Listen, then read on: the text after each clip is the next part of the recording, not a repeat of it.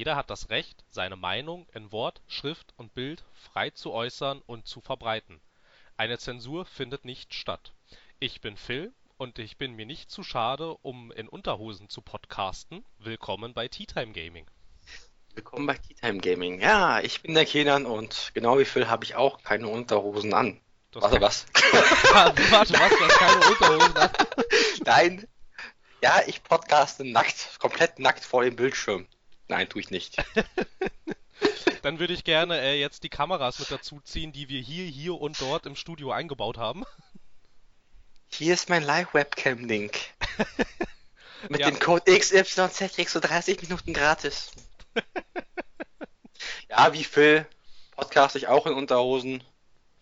Und das ist ein glücklicher Zufall oder eher ein unglücklicher Zufall, wenn du mich fragst. Das... Naja, jo, zieh dir was an.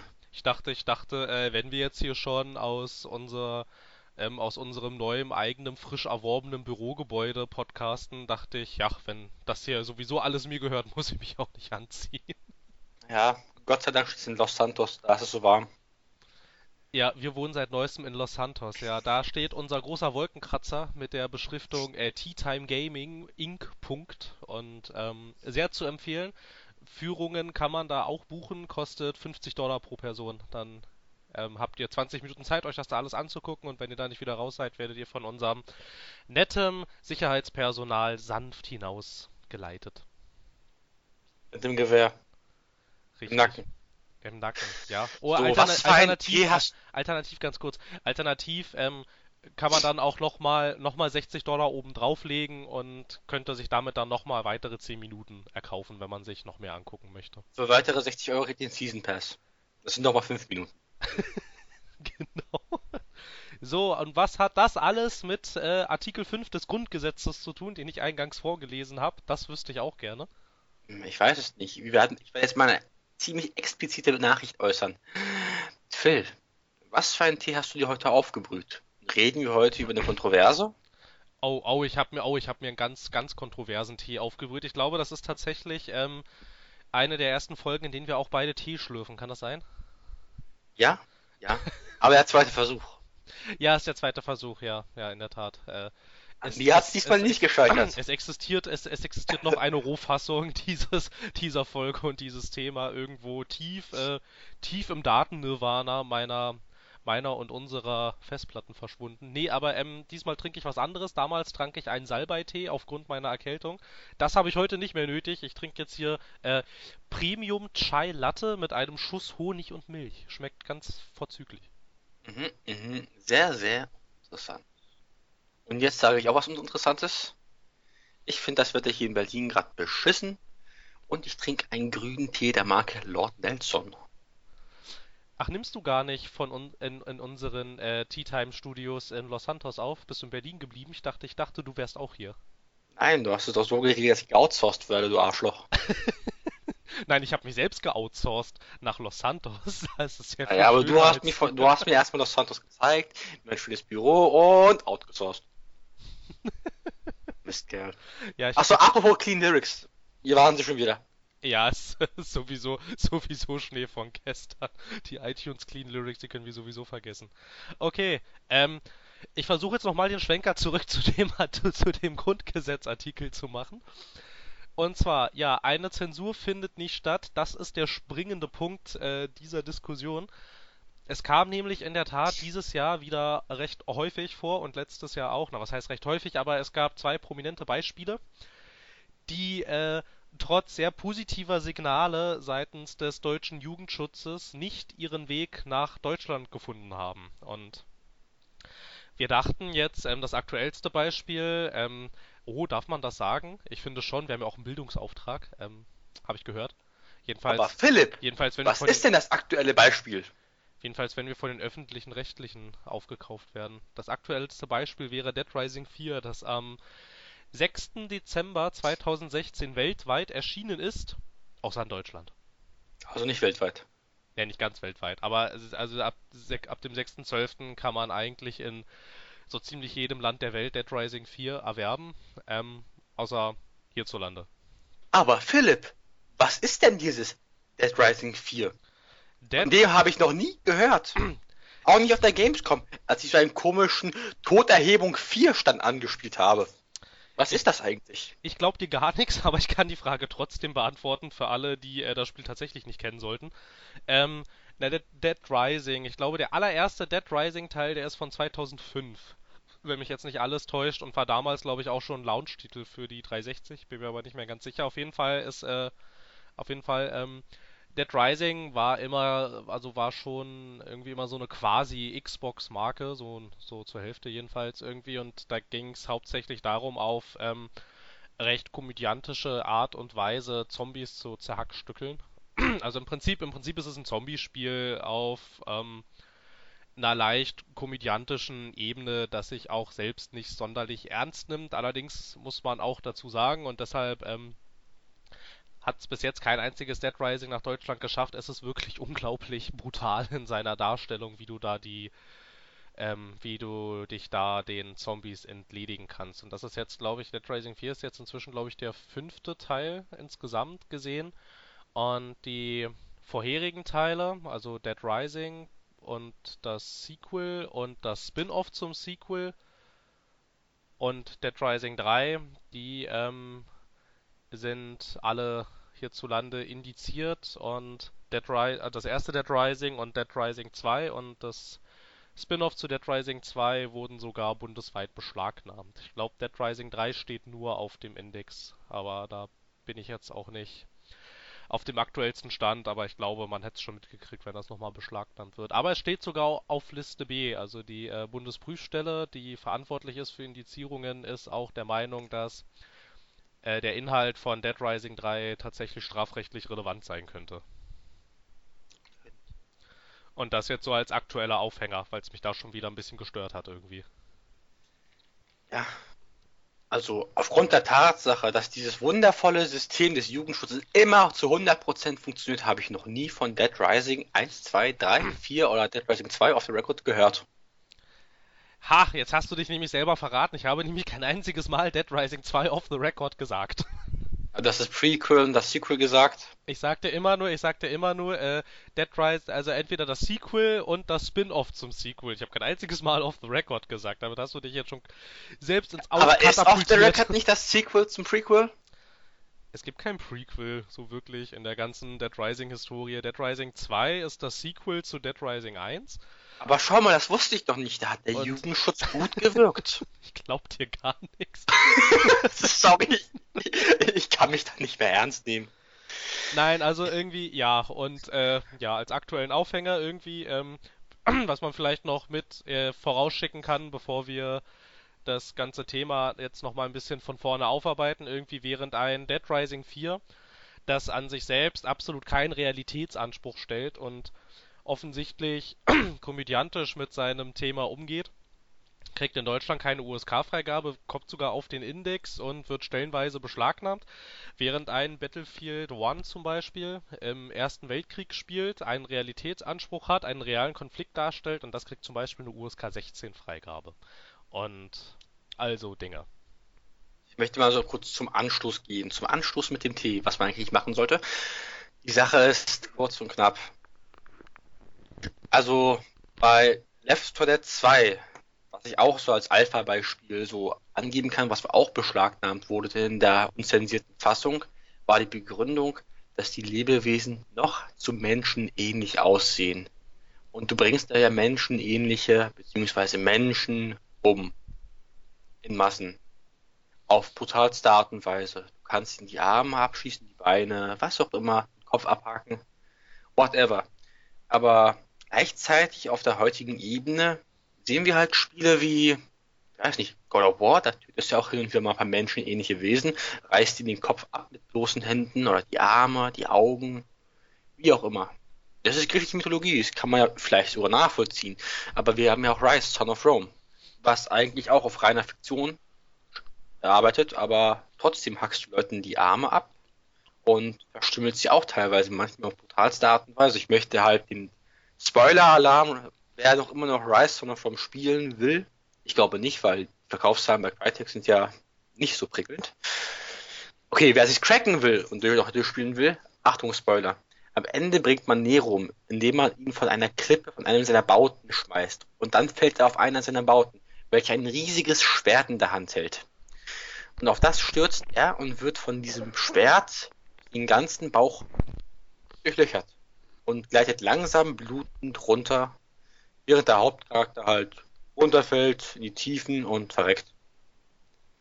Aber sowas wird nicht mal indiziert, sowas wird nicht beschlagnahmt. Warum? Ist auch dieselbe Begründung. Ja, Theoretisch. Ich, ich, ich verstehe es halt bei solchen Sachen auch nicht so ganz, weil das sind ja nicht menschenähnliche Wesen, das sind ja Menschen, die du da tötest. Und bei Rise kannst du es ja auch noch, ähm, äh, sagt dir das Spiel ja tatsächlich sogar, wenn du die und die Tastenkombination machst, sind das, das, sind das äh, diese und jene mittelschweren Angriffe und ähm, also du kannst Dann da- gibt's du noch die extra brutalen Exekutionen. Ja, genau, also du kannst da deine Gegner schon ziemlich makaber zurichten eigentlich. Aber, ähm, na gut. Ähm, wir hatten, ja, na gut, okay, ähm, ursprünglich wollten wir anders anfangen. Wir können jetzt aber natürlich auch die Gewalt vorziehen erstmal. Also mir ist das eigentlich. Lass uns, okay, dann lass uns doch, lass uns vielleicht jetzt, weil wir da jetzt so schön drin sind, schon, lass uns doch noch vielleicht nochmal über Gewalt reden. Gewalt. Wie, was hältst du von Gewalt? was ich von Gewalt halte. Ähm, na gut, okay. äh, Da muss ich jetzt aufpassen, dass man nicht heuchlerisch klingt.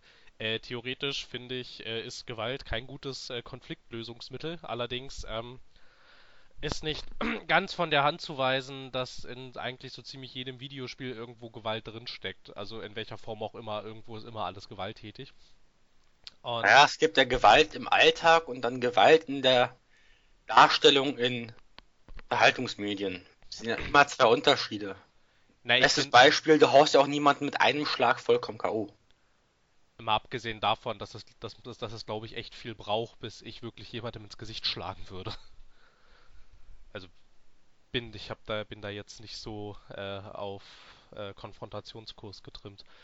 Ähm, ja, aber generell, also so zu Gewalt in Unterhaltungsmedien finde ich, ist die Darstellung davon absolut legitim. Warum soll man das nicht darstellen? Ich meine, da würde mir jetzt erstmal kein, kein, kein plausibler Grund einfallen, warum man sich davor scheuen sollte. Und das wird ja auch eifrig dargestellt. Was ich nur irgendwie ein bisschen eigenartig finde, ist diese ähm, absolut unterschiedliche Bewertung und Rezeption von den Jugendschutzorganisationen in Deutschland. Also sollten wir vielleicht auch nochmal kurz anreißen, irgendwie ähm, für, für die Hörer, die es, die es nicht wissen, die ähm, für Computerspiele haben wir in Deutschland die USK, das sind die, die diese netten Siegel verteilen oder eben halt auch nicht. Und wir haben die ähm, Bundesprüfstelle für jugendgefährdende Medien. Die ähm, USK kann ähm, bei Vorlage eines Spiels, wenn jetzt ein großer Publisher da ein Spiel vorlegt, das die USK prüfen soll, hat halt die USK entweder die Möglichkeit, dem Spiel eine Altersfreigabe zu geben, sie kann aber auch die Altersfreigabe verweigern. Und ähm, theoretisch ist so ein USK-Siegel in Deutschland aber nicht verpflichtend. Du könntest ein Spiel rein rechtlich gesehen auch hier veröffentlichen, bewerben und auf den Markt bringen ohne USK-Logo. Du hast dann das Problem, dass die ganzen großen Händler in Deutschland, äh, zum Beispiel Amazon, Mediamarkt, Saturn und wie sie alle heißen, die verkaufen keine Titel, die nicht USK geprüft sind. Das haben die in ihren Grundsätzen stehen, die machen das nicht. Bei Amazon kriegst du es vielleicht noch so, aber eigentlich auch nicht, wenn es eigentlich eine geschnittene Version gibt. Äh, nicht eine geschnittene Version, eine USK-Version, dann kriegst du eigentlich auch die ungeprüfte Version nicht mehr. Na gut, und ähm, ähm, ja, wenn die, wenn die Altersfreigabe verweigert wird, gibt es dann von weiteren Personen und Institutionen die Möglichkeit, bei der Bundesprüfstelle einen Antrag auf Indizierung zu stellen. Dann muss sich die Bundesprüfstelle das alles nochmal angucken und kann dann entweder zu dem Ergebnis kommen, sie indizieren das Spiel, was dann bedeutet, du darfst es in Deutschland nicht mehr öffentlich ausstellen, du darfst es nicht bewerben und ähm, Du darfst es, glaube ich, auch nicht öffentlich verkaufen. Also du müsstest es quasi so unter der, unter der Ladentheke machen. Es ist aber nicht illegal. Also du darfst indizierte Titel in Deutschland käuflich erwerben. Das ist nicht verboten. Du darfst sie auch importieren. Das ist auch nicht verboten. Du darfst tatsächlich auch beschlagnahmte Titel in Deutschland kaufen. Allerdings darfst du sie nicht verkaufen. Das ist ein bisschen kurios. Also ist, da, da, da macht sich nur der Händler strafbar. Du selbst darfst das aber, du selbst darfst das aber kaufen. Und wenn du das alles für den Privatbesitz oder für den Privatgebrauch benutzt, ist es alles, dann wird dich da auch niemals jemand belangen. So. Das finde ich aber sehr interessant aus Gesetzgeber-Sicht. Was jetzt genau? Also, der Verkauf ist verboten, aber der Erwerb nicht. Achso, du meinst vom Beschlag aber wenn, Titeln. Aber genau, aber wenn der Erwerb erfolgt ist, muss es auch irgendwo verkauft worden sein. Ja, na klar, na das Ding ist, ähm, da ist das Ding, dass, ähm, also da auch ein, da gibt's auch einen Kommentar zu. Es gibt ja ähm, auch kommentierte, also es wird ein bisschen juristisch hier. Also es gibt, es gibt ja auch ähm, Kommentare zu, ähm, zu Gesetzestexten, so kommentierte Versionen, dann, ähm, die das alles nochmal ein bisschen genauer interpretieren. Und da gibt's Kommentare dazu, dass der Gesetzgeber nicht jedem Bürger in Deutschland die Kompetenz zusprechen möchte, dass er weiß, welche Unterhaltungsgüter in Deutschland beschlagnahmt sind. Und deshalb möchte der Gesetzgeber an dieser Stelle den, den potenziellen Käufer entkriminalisieren. Auf der anderen Seite sagen sie aber, es ist einem Händler sehr wohl zumutbar zu wissen, was er verkaufen darf und was nicht. Deshalb wird der Händler an der Stelle dann kriminalisiert, wenn er beschlagnahmte Güter verkauft. Also du als Käufer kannst das aber machen, das ist wurscht. Also ich meine, ähm, sie müssten sie, also, also sie müssten dir da nachweisen, dass du gewusst hast, dass das beschlagnahmt ist und es dir deshalb gekauft hast, aber beweis das mal. So, mh, hm, aha, wir haben ihren Google-Verlauf. Ja, naja, auf jeden Fall, aber rein rechtlich gesehen ist es, ist es, ist es in Ordnung. Wie es jetzt mit, also, also als Käufer kannst du das alles machen und selbst wenn selbst wenn bei dir mal irgendwie beschlagnahmte Unterhaltungsgüter gefunden werden, nimmt die eigentlich auch in der Regel keiner mit. Weil du immer behaupten kannst, es ist für den Privatgebrauch und solange dir niemand was anderes nachweisen kann, besitzt auch keiner das Recht, dir diese, dir diese Güter wieder abzunehmen.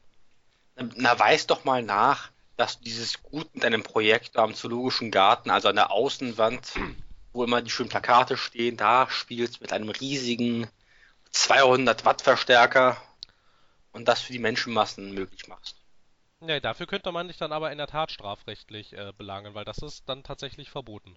Aber soll dir das mal einer nachweisen, dass du das vorhast? Ja, na klar, aber halt wenn du es wenn du's tust, dann ähm, dann ist ja dann, klar. Dann wäre es. Die, Polizei ist ja auch gleich um die Ecke am Zoologischen Garten. Die kommt, ja die kommt angejoggt und dich mit. Ja, in der Tat. Ähm, zum Beispiel, eigentlich dürftest du auch keine indizierte Musik unterwegs im Auto hören und dabei die Fenster runter machen, weil das theoretisch eine öffentliche Vorführung ist und das ist eigentlich auch verboten. Ha. Ja. Ja, ja, ja. Dazu weil, kann ich jetzt echt wenig sagen.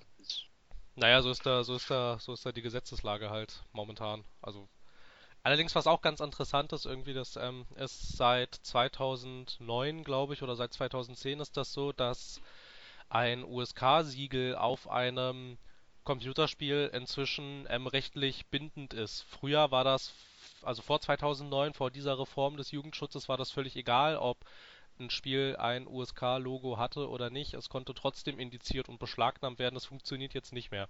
Sobald da ein USK-Siegel drauf ist, kannst du mit dem Spiel quasi, ähm, also du darfst es dann nicht mehr indizieren und du darfst es auch nicht mehr beschlagnahmen. Du müsstest dann erst rechtlich gegen die Entscheidung der USK vorgehen. Also was das angeht, hat man die, die, diese Institution ein bisschen gefestigt und gestärkt. Aber ich glaube, die Institutionen BPJM und USK arbeiten ja mehr oder weniger Hand in Hand. Das kann sein, das würde mich auch nicht wundern, aber ich weiß es nicht. So, aber lass uns weiter über das Thema Gewalt in Spielen reden. Gewalt in Spielen. Ist es das, das Mittel zum Zweck? Meistens? In Actionspielen?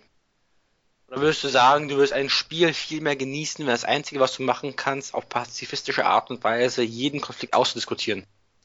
Das wäre auf jeden Fall mal interessant. Da, da gab es doch mal ein Spiel, einen Ansatz. Jemand hat doch Fallout 4 nur auf diplomatische Art und Weise gemeistert, ohne irgendjemanden zu erschießen. Naja, er hat aber auch ein bisschen geschummelt, indem er halt in manchen Stellen, denen es nicht anders ging, hat er seine Begleiter die Gegner erschießen lassen.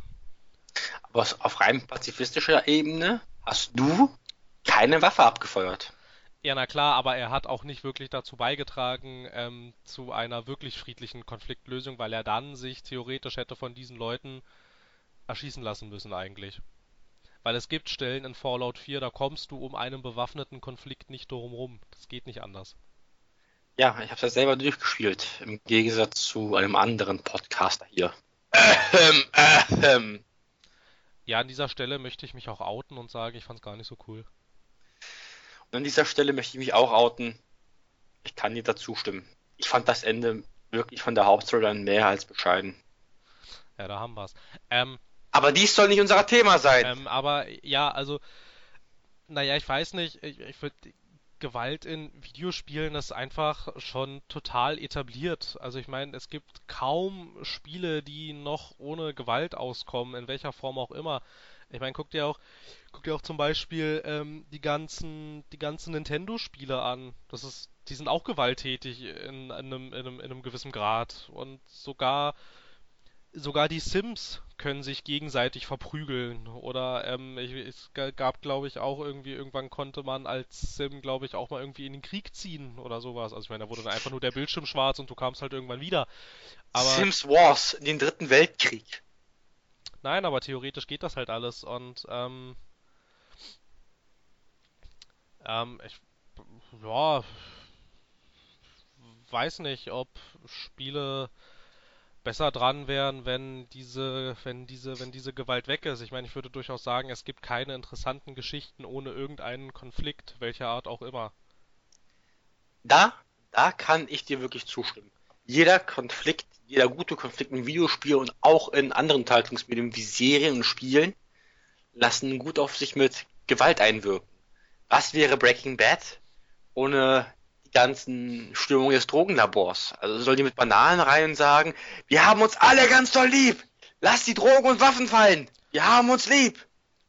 Naja, darum, naja, naja, da kann Klappt man, nicht. da kann man, da kann man eigentlich noch einen Schritt zurückgehen und sagen, du kannst keine Geschichte erzählen, also keine interessante Geschichte, ohne, ohne einen Konflikt. Der muss nicht mal gewalttätig sein, aber du kannst keine interessante Geschichte erzählen, ohne irgendwie einen Konflikt darzustellen. Das stimmt. Und so, Weil irgendwie da machen schon, da innerhalb der der Konflikte eigentlich.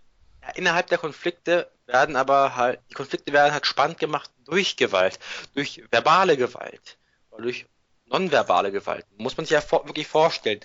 Was, was wäre Breaking Bad ohne Waffen? Kannst du dir das vorstellen? Was wäre Breaking Bad ohne Waffen? Naja, so oft geschossen wird er ja eigentlich nicht.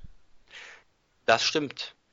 Aber auch bei, ohne Gewalt. Ohne, bei, bei, bei Breaking Bad würde, ähm, äh, da, äh, da funktioniert die Gewalt auf einer ganz anderen Ebene. Das ist ja auch keine, auf, auf einer psychologischen Ebene. ja, das ist, Was sehr hart funktioniert, ist. die funktioniert viel eher auf einer erzählerischen Ebene als jetzt auf einer bildgewaltigen Ebene. Also ich meine, ich meine, klar gibt's da, gibt's da auch, ähm, äh, ich sag mal, blutige Szenen irgendwie, die kommen auch vor, aber die werden sehr wohl dosiert platziert und verlieren dadurch nicht an Effekt und nicht an ähm, und nicht an, weiß ich nicht, nicht an nicht an Unangenehmlichkeit irgendwie. Ich fand zum Beispiel recht viele viele äh, blutige und brutale Szenen aus Breaking Bad, die fand ich beim Zuschauen irgendwie richtig unangenehm, so weil die so intensiv waren und weil die Serie halt ähm, dir auch nicht die ganze Zeit irgendwelche Eingeweide auf den Fernseher schmeißt, sondern macht das sehr viel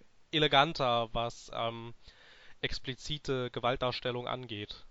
Ja, aber was ich, worauf ich hinaus will, innerhalb des Konfliktes, ist ja bei Walter immer die Situation gegeben, wenn das jetzt schief läuft, ist die Endkonsequenz entweder eine mental ausführende Gewalt oder eine physikalisch auswirkende Gewalt. Er kommt entweder in den Knast, verliert seine Familie, oder er wird des Ablebens gestraft. Des vorzeitigen Ablebens. Er hat Krebs. Also, Ja, und also der Konflikt, ich glaube, der Konflikt würde nicht funktionieren ohne diese zwei Gewalteinwirkungen. Weil sonst gäbe es auch keinen Zwang für ihn. nee, natürlich nicht. Ähm, da kann man jetzt eigentlich ganz gut ähm, einen Vergleich ziehen irgendwie, wenn man jetzt zum Beispiel sagt, dass so wie Breaking Bad Gewalt darstellt, dass das eigentlich ganz gut funktioniert. Also würde ich jedenfalls behaupten, dass es so ganz gut funktioniert. Ähm, und wenn man jetzt mal guckt, wie wie ähm, Videospiele Gewalt einsetzen und verarbeiten, finde ich, ähm, merkt man da bei Videospielen noch sehr gut, dass das ein noch sehr junges Medium ist, das nicht so richtig, das noch nicht so richtig raus hat, wie man das macht irgendwie, weil ich finde zum Beispiel gerade, ähm, wenn wir jetzt mal zu AAA-Produktionen gehen, die geizen überhaupt nicht mit Gewalt. Es gibt eigentlich, also mir fällt jetzt gerade spontan fällt mir jetzt aus dem Jahr 2016 keine AAA-Produktion ein, in denen du, äh, in der du als Spieler nicht mindestens Menschen im dreistelligen Bereich äh, tötest. Mir würde würde gerade eine AAA-Produktion dazu einfallen und das ist ein Spiel, das wir noch gar nicht gespielt haben, was ja vor kurzem rausgekommen ist, nämlich The Last Guardian. Äh, gut, das weiß ich nicht, ich habe es nicht gespielt. Ich weiß nicht, ob, ob, da, ähm, ob da Kreaturen welcher Art auch immer durch mein Handeln ihr Ableben finden. Das kann ich nicht sagen, das weiß ich nicht. Ja, aber wenn du dir jetzt halt einfach mal so an sich diesen ganzen AAA-Markt anguckst, der ist voll mit Gewalt. Man könnte eigentlich, man könnte eigentlich sagen, da existiert ein wahrer, ein wahrer Gewaltsumpf im Prinzip. So, und also, also kein, kein AAA-Titel, also, nein, was heißt keiner, aber recht viele AAA-Titel kommen auch nicht mehr wirklich ohne Schusswaffen aus, eigentlich. Ja, das stimmt. Diese Schusswaffen haben sich ja gut etabliert. Aber wenn ich jetzt mal ich nehme jetzt den sporadischen Gang zu meinem Spielschrank. Vielleicht hört man das sogar. Wop. So. Ich schaue mal so meine Spielerei. Vielleicht sagt das auch ein bisschen was über mich aus. Aber ich gehe mal die Xbox One-Titel entlang, so, die ich gerade hier im Regal stehen habe. Watch Dogs. Ist mit Waffe etabliert. Du hast doch keine Möglichkeit, da aufgrund der ersten Szenen die halt Gewalt entgegengewirkt. Du kannst es nicht auf pazifische Art und Weise durchspielen. Rise Son of Rome. Schusswaffen sind jetzt nicht dabei. Aber Nein, wie du da, ist, wie du da, da deinen Gegner entledigst, ja. Uh, uh, Wolfenstein New Order. Die Uncut-Fassung.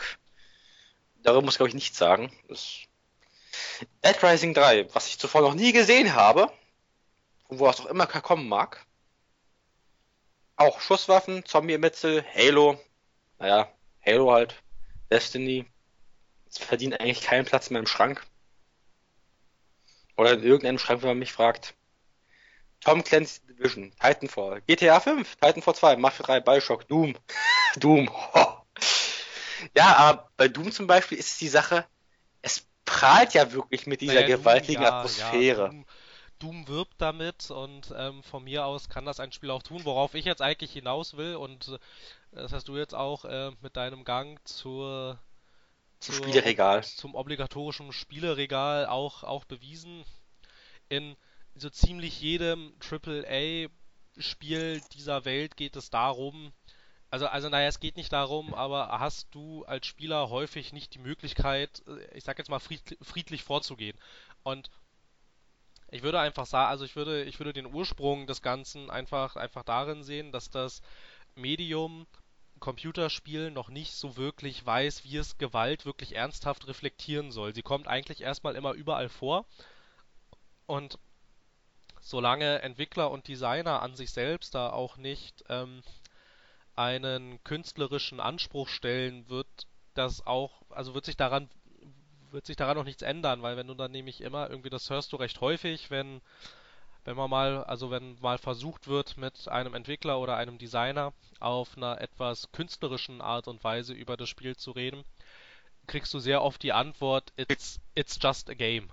Und solange das der Fall ist, wird sich auch an dieser, ich würde durchaus sagen, unrealistischen Gewaltdarstellung in Computerspielen nicht sonderlich viel ändern. Ich finde zum Beispiel auch irgendwie, also ich spiele jetzt gerade aktuell, spiele ich Watch Dogs 2 und so wie die Charaktere da skizziert werden und so wie auch der Protagonist etabliert wird und äh, der Charakter gezeichnet wird, wenn er denn mal gezeichnet wird, passt es zu ihm überhaupt nicht, dass er zum Beispiel, weiß ich nicht, in einer Verfolgungsjagd mit der Polizei diese ganzen Polizisten einfach über den Haufen schießt. Das passt überhaupt nicht zum Charakter. Trotzdem ist es aber eine recht einfache Möglichkeit, sich dieser Polizei quasi wieder zu entledigen. Ne?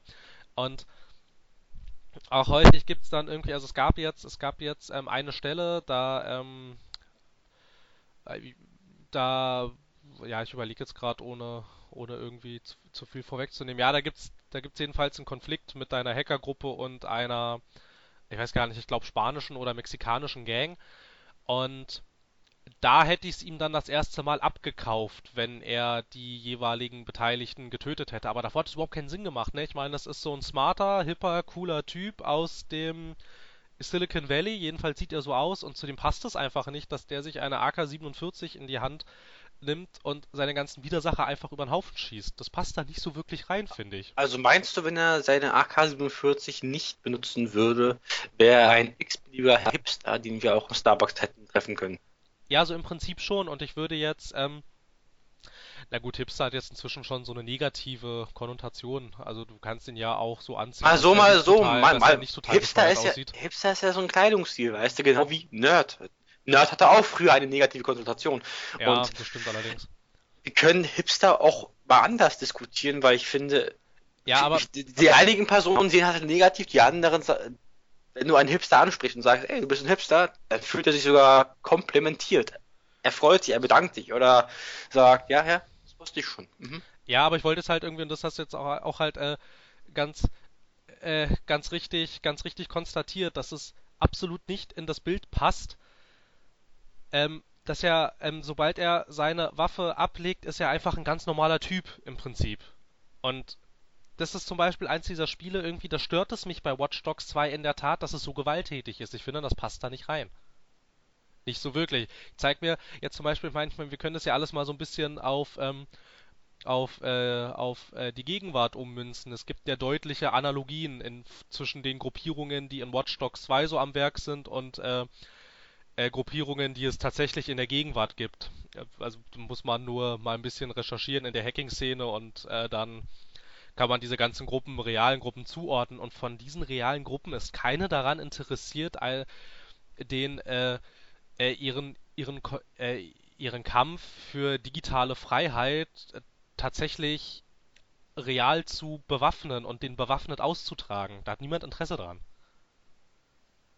Und ich finde, ich finde, es, es passt da nicht so rein irgendwie. Und weiß ich nicht, noch so ein, noch so ein AAA-Spiel aus äh, diesem Jahr finde ich, das viel zu gewalttätig ist. Darüber hatten wir auch schon ein paar Mal geredet, aber wäre zum Beispiel auch Mafia 3. Ich finde, dass, er- dass das da auch nicht so wirklich reinpasst, dass es so extrem brutal ist irgendwie.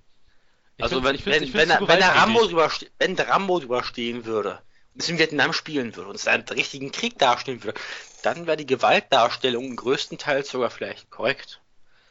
Ja, aber halt, Könnte man irgendwo nachvollziehen. Aber Ja. dieses e ewige, Mafia 3 hat man diesen Exekutionsmove, dass du wo jemanden halt mit einem Messer auf brutalste Art und Weise absticht. Oder wenn du diese Minibosse, Minibosse, Miniboss-Boss-Bosse umbringst, dass du immer sagst, ja, hier und da, x-beliebiger Badass-Satz, du halt, hältst ein Messer an die Kehle, ziehst das Messer ihm durch die Kehle und rammst es ihm dann in die Brust. Ja, toll. Ja, genau. Das, das, und das kommt wirklich jedes Mal vor. Und dann denkt man sich, okay, muss das sein? Oder man hat auch die Möglichkeiten, diese brutalen Exekutionen auszuführen. Wenn du einen Gegner ein paar Mal schlägst und dann B dann gedrückt hast, hast du zum Beispiel die Möglichkeit, was ich auch für einen Army-Veteran ein bisschen hart finde, er nimmt das Messer und perforiert mit diesem Messer das Gesicht des Gegners drei, vier, fünf, sechs, acht Mal. Er sticht einfach darauf ein, wie eine Wasser, als wäre es eine Wasserwürmer. Pam, pam, pam, pam, pam, pam, pam.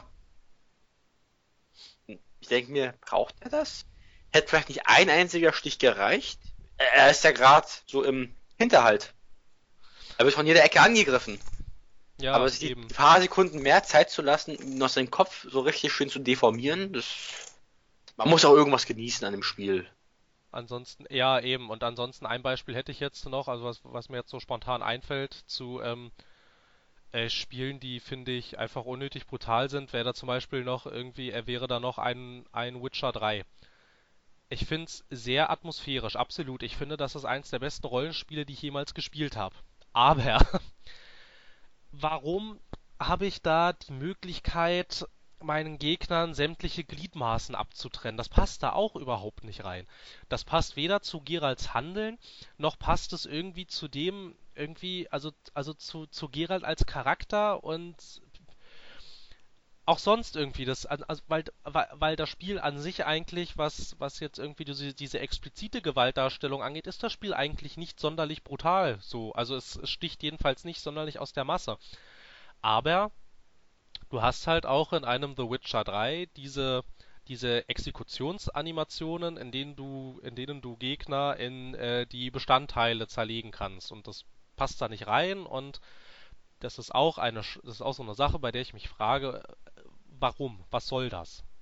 Das macht das Spiel doch nicht besser jetzt. Nur weil es diese Ich hack dir Beine und Arme Animation hat. Ich weiß nicht, ich habe hab Geralds Adventure noch nicht gespielt, aka The Witcher 3. Und da ist meine Frage, hast du die Möglichkeit, jemanden die Gliedmaßen abzuhaken oder wirst du dazu gezwungen? Weil im Vergleich zu Mafia 3 wirst du ja wirklich explizit dazu gezwungen, jemanden auf brutalste Art und Weise zu verschlüsseln. Und in Witcher 3, ich weiß nicht, wie das ist, aber wenn es nur eine Option ist, würde ich an dem Punkt vielleicht als okay finden. Das zeigt möglicherweise die damaligen Möglichkeiten da, wie du einen Gegner erlegen hättest können. Durch Zufall. Es gibt ja manche Leute, die freuen sich bei extremer Gewaltdarstellung. Ich denke so, wow, ich hätte nicht gedacht, dass so ein Arm fliegt. Zum Beispiel. Ja, so hatte ich, so habe ich auch gedacht. Wow, ich hätte nicht gedacht, dass da ein Arm fliegt, aber ich fand es nicht gut in dem Sinne. Naja, also das will ich jetzt nicht sagen, dass sich das Spiel explizit dazu zwingt, aber es kommt in Schwertkämpfen zum Beispiel, kommt es schon recht häufig vor und ich habe jetzt nicht den Eindruck gehabt, dass ich bewusst steuern kann, wann Geralt jetzt wem hier irgendwelche Körperteile abhackt und wann nicht. Also das passiert halt einfach so und ich weiß nicht, ich finde, es passt einfach nicht in den Gesamtkontext rein, so wirklich, weil das Spiel an sich eigentlich, äh, was diese Form angeht, nicht wirklich gewalttätig ist. Es sticht halt nur an dieser einen Stelle raus und da frage ich mich halt halt, halt ernsthaft, äh, warum tut es das? Okay, und ich möchte jetzt nochmal so als Kontroverse zur Verteidigung gegenüber Gewalt ansprechen. Gewalt kann auch für mich als unterhaltsames Stilmittel wirken. Wenn ich mir, wenn ich in den Laden gehe und die Intention habe, sowas zu kaufen wie Doom, das neue Doom, dann ist ja auch meine Intention nicht dahinter irgendwie mit den Höllenmonstern oder Marsianern da friedlich umzugehen und sagen, hey, hey, hey, hey, hey, ich kann das alles friedlich regeln. Ich möchte kurz zum Oberboss und ich möchte nur mit der reden. Das klappt ja nicht. Aber wenn du Doom kaufst, dann kaufst du das auch bestimmt wegen der Gewaltdarstellung. Weil wir haben ja die E3 live verfolgt. Und man hat doch schon gesehen, wie sich die ganzen Massen an Menschen gefreut haben, als sie Doom gesehen haben, als die Kettensäge oder die Schrotflinte rausgekommen ist. Die Leute haben sich doch ein Ei und ein Apfel gefreut. Ja, das haben sie in der Tat, aber ich würde da auch durchaus sagen, ist es ein Unterschied, ob ein Spiel genau das sein will, nämlich extrem gewalttätig und auch explizite Gewaltdarstellung ähm, innerhalb des Spiels haben möchte oder ob ein Spiel einfach gewalttätig ist, weil irgendwie jedes Spiel gewalttätig ist und deshalb machen wir das auch. Das finde ich ist was anderes. Ich weiß, deswegen sage ich ja auch, es gibt Spiele, die wollen das explizit als Stilmittel benutzen. Ja, das können sie auch gerne tun. Aber ich finde ähm, zum Beispiel, dass es, dass äh, der AAA-Bereich an der Stelle echt ein bisschen festgefahren ist. Dass eigentlich kaum noch, dass, dass kaum noch versucht wird, irgendwie in ähm, Sachen vorzustoßen, in denen es vielleicht mal auch anders funktioniert, als die Gegner über einen Haufen zu schießen. In Watch Dogs 2 tut es das ja auch zum Teil, also jedenfalls, dass, ähm, dass du nicht per se dazu gezwungen bist, die Gegner umzubringen. Allerdings, was mich da jetzt auch zum Beispiel schon wieder stört, irgendwie, sobald du da entdeckt wirst, eröffnen sofort alle das Feuer auf dich. Ich glaube nicht, wenn du von einem Polizisten oder einem FBI-Agent irgendwie, äh, wenn der auf dich aufmerksam wird, ich glaube nicht, dass der dich im Idealfall sofort auf der Stelle erschießt. Das tut er aber dort schon. Und dementsprechend bist du dann gezwungen, entweder machst du eigenartige Ausweichmanöver, um den Kugeln zu fliehen, oder halt du erschießt ihn. Und ich weiß nicht, ich finde, da könnte man mal auch selbst so ein bisschen hinterfragen, was man hier eigentlich darstellt und was man hier eigentlich suggeriert. So. Oh, gut, äh, also ich habe jetzt noch ein, ich weiß nicht, ein, ein graues Beispiel. Mach nicht mal. von diesem Jahr, ich glaube, es war im letzten Jahr. Was ich ja heute schon wieder gespielt habe, nach Ewigkeiten, ist Metal Gear Solid 5 The Phantom Pain. An einigen Stellen musst du halt in Notsituationen dich selbst verteidigen und die Gegner erschießen. Aber an vielen Stellen stellt das Spiel wirklich die Möglichkeit frei, niemanden umzubringen. Du kannst das ganze, du kannst einen großen Teil des Spiels einfach stealthen. Anstatt Leute umzubringen, kannst du sie halt bewusstlos schlagen, bewusstlos anschießen, also mit der Betäubungspistole. Dann kannst du sie in Sicherheit bringen und nach Hause verschiffen. Das ist die Möglichkeit. Aber seien wir ehrlich. In Metal Gear Solid 5, ja, wir verstehen die Kojima-Vergötterung nicht. Ich ver verstehe sie irgendwo schon teils, irgendwo auch nicht, aber das haben wir jetzt dahingestellt. Er gibt einem die Möglichkeit, das Spiel relativ friedlich zu Grabe zu tragen. Was? Zu Grabe zu tragen, was? das klang jetzt sehr unfriedlich, aber ich hoffe, ihr wisst, was ich meine. Es, es stellt einem die Möglichkeit, möglichst ohne Gewalt durchzugehen, so, sofern es geht. Und das finde ich auch gut, aber ich finde auch gut, dass du die Möglichkeit hast, das Spiel zu spielen, so wie du willst. Denn ein Spiel ist halt nur ein Spiel. Wenn du jetzt da nur durchschleichst und jeden dann wegmeuchelst, ist deine Sache. Ob du jetzt wie Rambo durchgehst und alles abmetzelst, ist deine Sache. Oder ob du einfach alle ohnmächtig machst und deine Missionsobjekte erfüllst, indem du sie einfach raus verschiffst. Das ist auch eine Möglichkeit. Und ich finde, dass dieses Spiel ein positives Beispiel dafür ist, was man alles machen kann, was man alles nicht machen kann. Weil in der Tat kannst das Spiel wirklich nicht auf 100% pazifistische Art und Weise durchspielen. Du bist an diversen Stellen einfach gezwungen, jemanden umzubringen. Das ist auch, ich, das ist ja jetzt schon wieder ein bisschen was anderes. Das ist ja auch ähm, absolut legitim, weil du in diesem Spiel äh, ein ausgebildeter Spezialagent bist mit militärischer Vergangenheit und militärischem Hintergrund und die ganze Handlung findet in einem militärischen Setting statt. Dass da hin und wieder mal Menschen über den Jordan gehen, sollte, glaube ich, niemanden wundern. Ich meine, es wundert sich ja auch keiner, wenn man jetzt im Kino oder zu Hause sich einen Kriegsfilm anguckt, wird sich auch keiner wundern, wenn in diesem Kriegsfilm tatsächlich Soldaten vorkommen. Das ist ja. Äh, Kriegsfilm, Soldaten, ich dachte, ja, die Politiker gehen an die Spitze. Das ist ja nicht das, was ich meine. Irgendwie, dass, ähm, dass, äh, wenn militärische Konflikte dargestellt werden, ist es ja logisch, dass dabei auch äh, Militärmaschinerie daran beteiligt ist, andere andere äh, das das das Leben anderer Menschen zu beenden. Das ist ja nun mal so. Worauf ich irgendwie worauf ich viel mehr hinaus wollte, dass das ähm, recht intensive Töten von Lebewesen ab, ab, in absolut jedem AAA-Spiel Einzug gehalten hat, so wirklich eigentlich. Und das und das und dass es an vielen Stellen einfach nicht hinpasst. Also ich habe jetzt zuerst Watch Dogs 2 genannt, jetzt habe ich auch mal kurz in mein Spieleregal geguckt und habe hier gleich noch einen Titel gefunden, bei dem ich finde, bei dem es auch nicht so wirklich reinpasst, dass man da so Horden an Gegnern niedermetzelt und ähm, es ist, es ist trotzdem eins meiner Lieblingsspiele, aber das stört mich trotzdem und das bei Alan Wake. Da finde ich es auch unpassend. Dass du ja, da diese Horden von Gegnern niedermetzelst, weil das ist, weil das ist kein militärischer Konflikt, der da dargestellt wird und Alan Wake als Protagonist hat auch keine militärische Vergangenheit und da ist es Er war genau wie der Hauptdarsteller aus Quantum Break mal kurz auf dem Schießstand. Und das macht Richtig. ihn dazu befähigt, wie ein Militär, wie ein Ex-Militär alles und jeden abzuknallen. Und das auf genaueste präzise Art und Weise.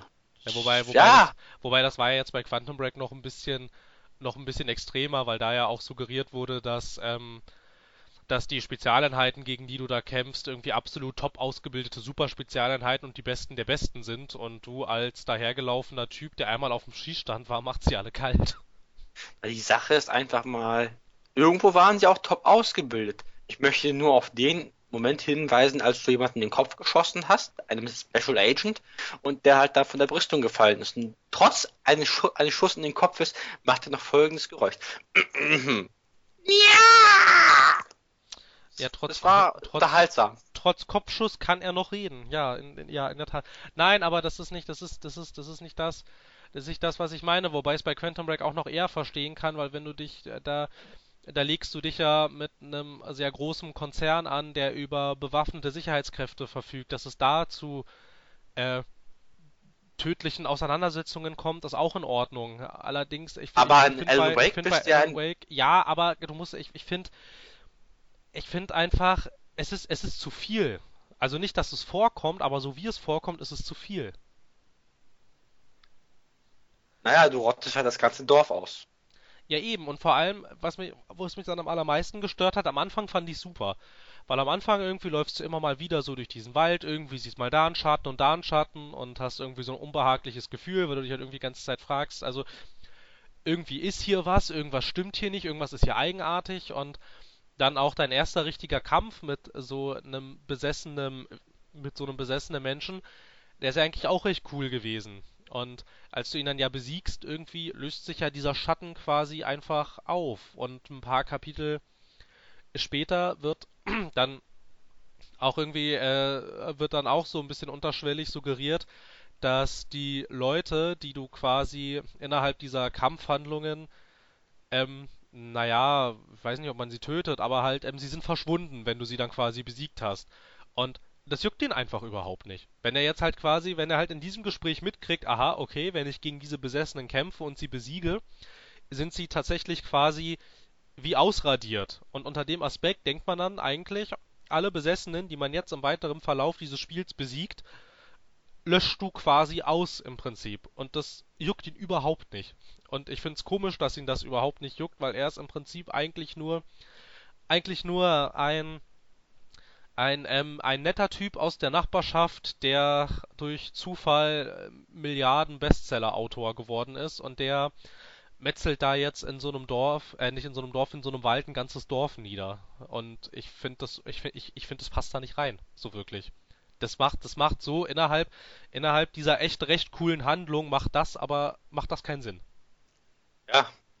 Ja, das stimmt. Und ich, und ich glaube, ich glaube, ich glaube nicht, dass, ähm, ich glaube nicht, dass das da bei Remedy keiner gemerkt hat, dass das keinen Sinn macht. Ich glaube, das haben die bewusst so gemacht, damit das Spiel inner sich innerhalb dieses, dieses AAA-Marktes noch irgendwie als Actionspiel behaupten konnte.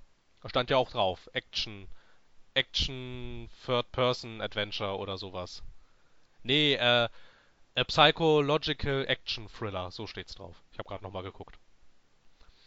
Und ich glaube zum Beispiel, das wäre, also so wie bei Alan Wake, als auch bei Watch Dogs 2, wenn du da als Entwickler und auch als Publisher, ich meine, waren ja große Publisher, ne? Bei Alan Wake waren es die Microsoft Studios und Watch Dogs ist von Ubisoft. Das sind ja innerhalb der Branche sind das ja schon eigentlich ziemliche Größen. Und wenn da einfach mal Entwickler und Publisher irgend mal gedacht hätten und überlegt hätten, handlungstechnisch ergibt das überhaupt keinen Sinn, was wir hier tun und dann einfach mal an sich vielleicht auch diesen künstlerischen Anspruch gestellt haben und gesagt haben, wir wollen aber, dass das inhärent alles in sich stimmig ist und dann einfach mal die Gewalt vielleicht ein bisschen runterschrauben. Naja, ich würde mich auch auf den Tag freuen, ein Spiel ausprobieren zu können, was von der Gewaltdarstellung beziehungsweise eine Wirkung erzielt wie Breaking Bad. Dass man halt wirklich, So wohl dosierte Szenen, ne? ja, Ja.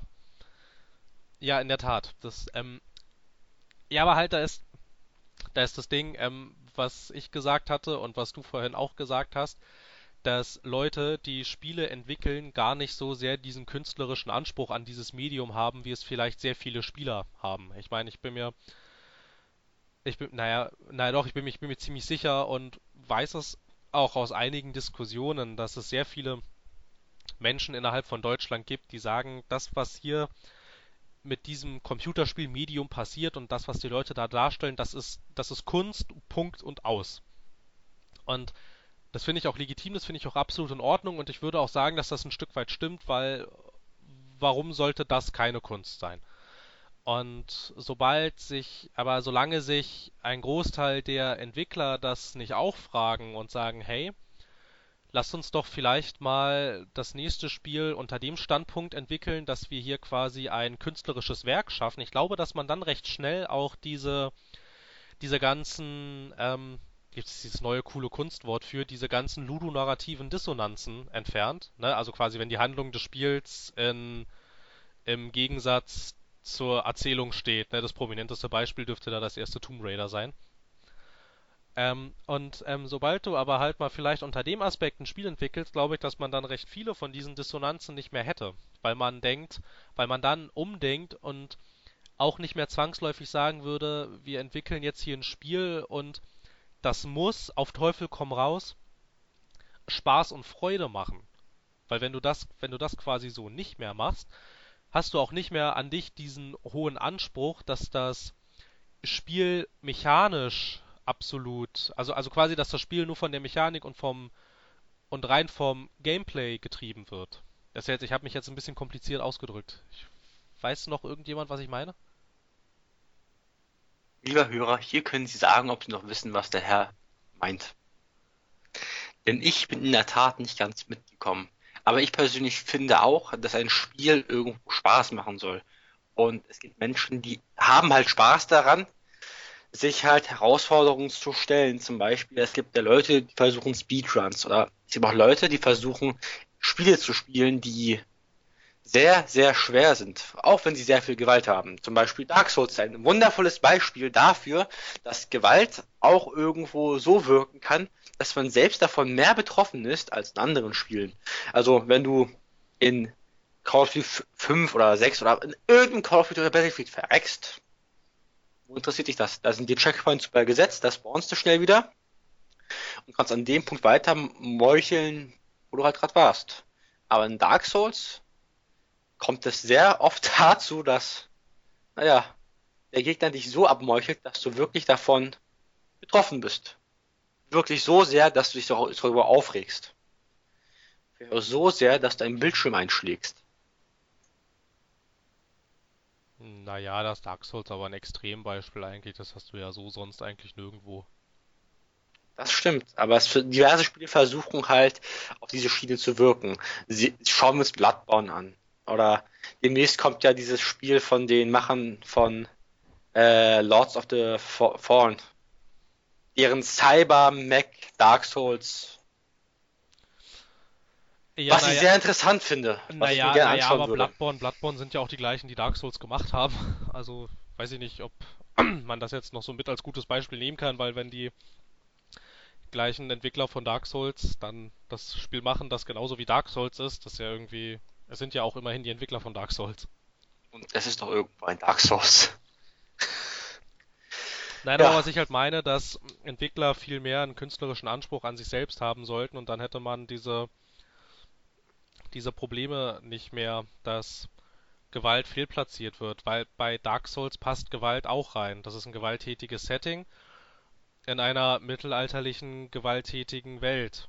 Aber Alan Wake ist kein gewalttätiges Setting in dem Sinne.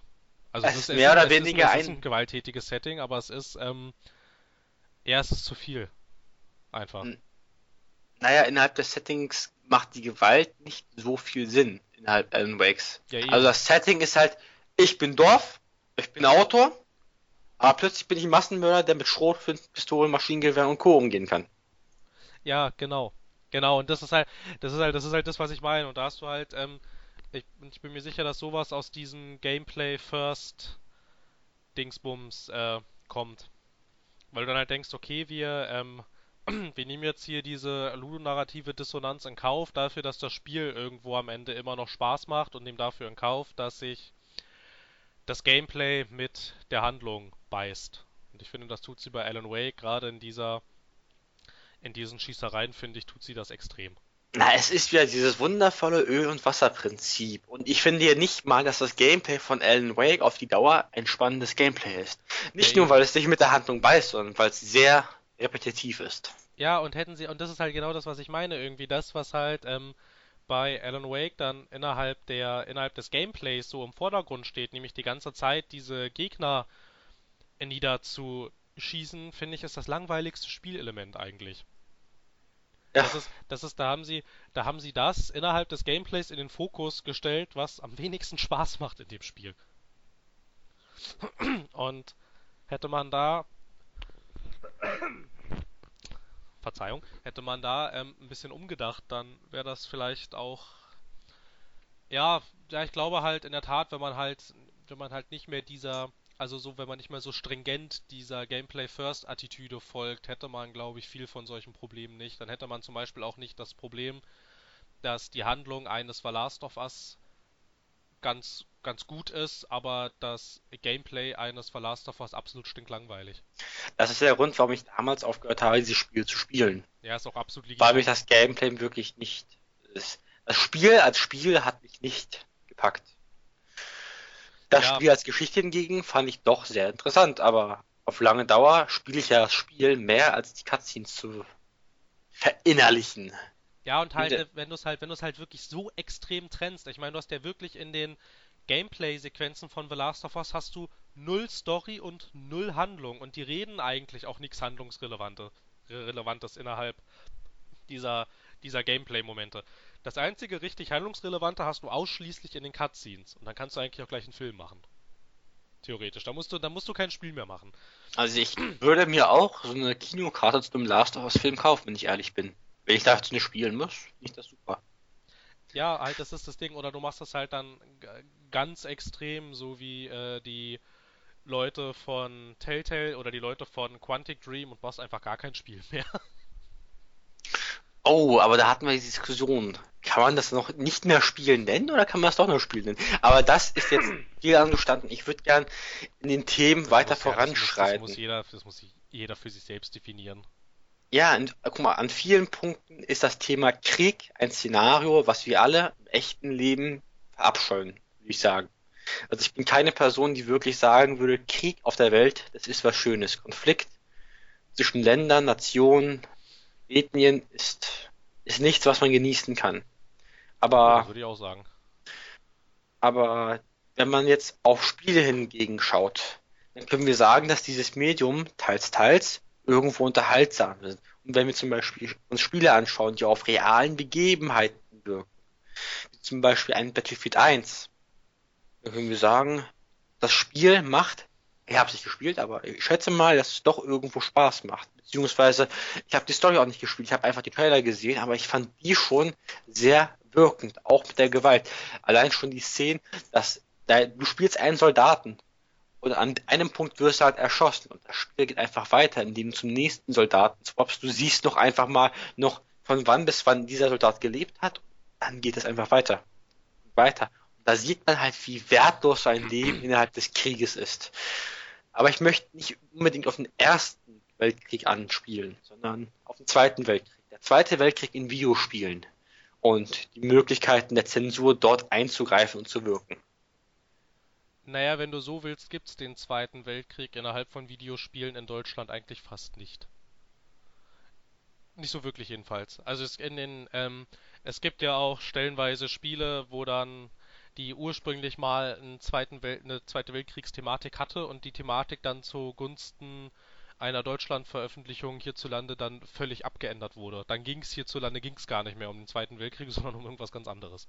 Um das Regime.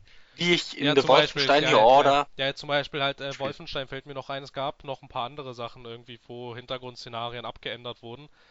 Ja, aber als er jetzt, ja, Wolfenstein The New Order fällt mir da jetzt ein. Irgendwie, das ist ja gar nicht Zweiter Weltkrieg und das sind auch in der deutschen Version nicht die Nazis, das ist das Regime.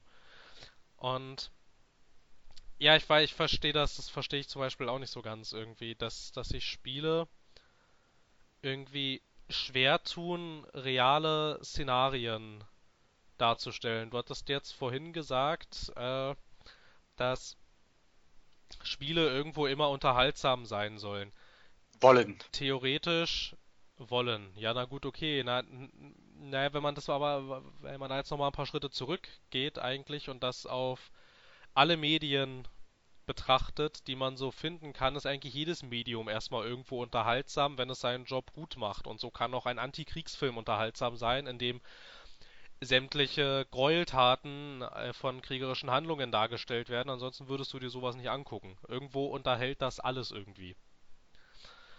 Und da ich und da glaube ich auch, dass wir deshalb diese verklärte Darstellung von Kriegen in Spielen haben, weil die Leute an sich, also einfach weil die Leute, die diese Spiele machen, an sich nicht diesen künstlerischen Anspruch stellen. Und wenn sie es mal tun, kommen da in der Tat ziemlich coole Sachen bei raus. Zum Beispiel, weiß nicht, ähm, nur so als kleiner, nur so als kleiner Ausschwenker, ähm, zum Beispiel äh, This War of Mine ist ein ziemlich intensives Antikriegsspiel und äh, Spec Ops The Line so in Maßen. Aber, es, aber ich finde, also auch, wenn das Spiel auch an sich leider ziemlich gescheitert ist, dann im Massenmarkt, war der Ansatz, den die Entwickler da verfolgt haben, absolut richtig. Allerdings wurde den Entwicklern gezeigt, wenn sie das so machen und an sich diesen Anspruch stellen, dass wir mal versuchen, hier ein bisschen realistischer darzustellen, hat ihnen die gesamte Welt gezeigt, nein, sowas wollen wir nicht.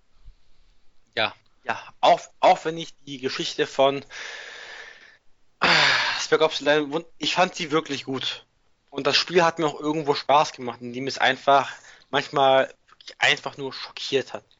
In manchen Teilen des Spiels dachte ich mir, Ja, na kann klar. es nicht sein. Ja, na klar, und das ist ja, ne, ich weiß nicht, also ich fand die Story, also ich hatte, ich kenne jetzt, also das, das Ende kenne ich inzwischen und ich muss sagen, das Ende finde ich eigentlich ziemlich, oh, ja, wie drücke ich es diplomatisch aus? Ich finde das Ende sehr bescheiden. Ähm, aber so an sich finde ich den Ansatz, den sie da verfolgt haben und auch, ähm, dass ich zum Beispiel, also ich weiß nicht, ich fand die Stelle zum Beispiel ziemlich cool als ähm, Spoiler-Alarm, dein einer Kamerad da von dieser wütenden Meute getötet wird und du dann aber auch die Möglichkeit hast, sie nicht zu erschießen. Du kannst auch in die Luft schießen und dann rennen sie auch weg. Allerdings Ja. sagt dir das Spiel das nicht. Ja, Und- aber dieser, ist, ich fand das Spiel auf ganzer Dauer, als Spiel vom Gameplay her nicht so wundervoll, aber von der Story-Einlagen, wie sie gewirkt haben, deine Möglichkeiten waren irgendwo immer begrenzt, aber du hattest die Möglichkeit zwischen Gut und Böse. Sag ich jetzt mal schwarz-weiß, da hat es auch die Möglichkeit, nicht schwarz-weiß, sondern grau durchzugehen. Das, ich fand das in den zum Beispiel nicht bescheiden, diplomatisch ausgedrückt. Das ist ja auch dachte absolut mir nur- legitim. Ich dachte mir nur, Alter, da, da tut mir einfach so vieles leid. Also du hast jetzt die Stelle gesagt, weil der wütende arabische Mob deinen Kollegen umbringt. Den Ich Scharfschützen. Ich es erinnere mich noch so. Mob genannt.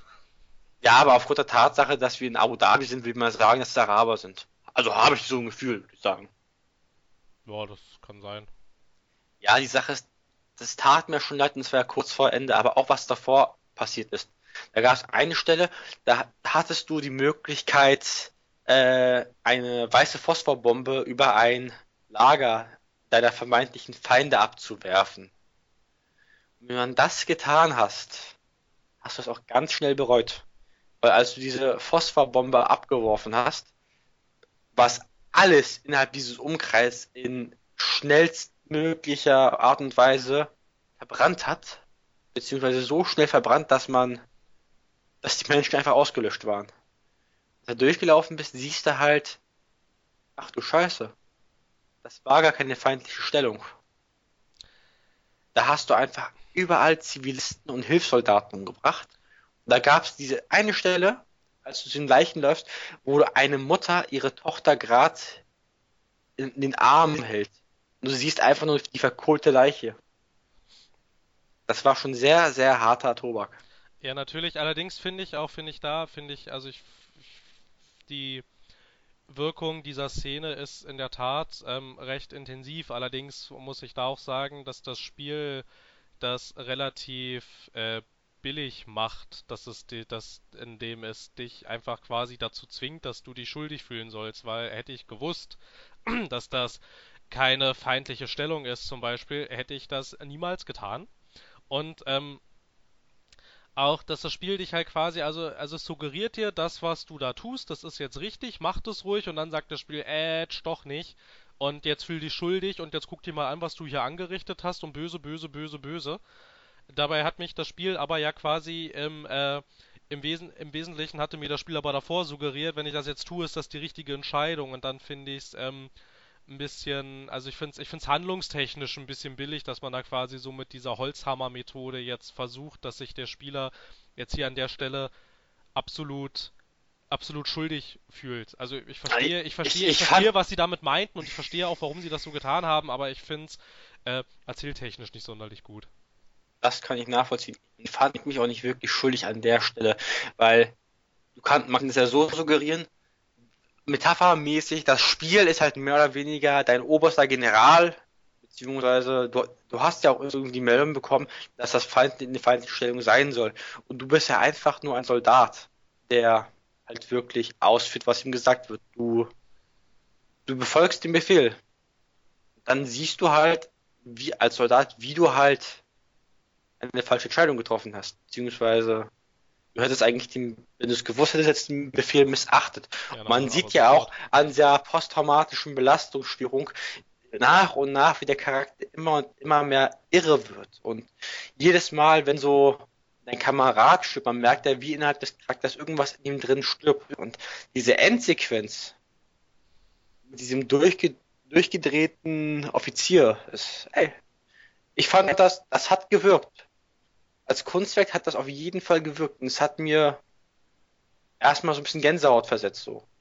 Ich habe mit vielem gerechnet, aber am Ende habe ich wirklich nicht damit gerechnet. Und meistens bin ich, sehe ich Spiele sehr vorhersehbar, sehr kalkulierbar an. Ganz oft sitzen die auch vor irgendwelchen Spielen und sagen so, ja, ich habe irgendwie schon damit gerechnet. Das war doch, das war doch irgendwie klar. Und wenn du zum Beispiel jetzt Gears of War anschaust, oh, ich laufe durch eine leere Ecke und überall sind plötzlich Deckungen da. Was kann das nur heißen? Hm, ha. Oh nein, ein Überfall. Damit hätte ich ja nie gerechnet. Ja, ja,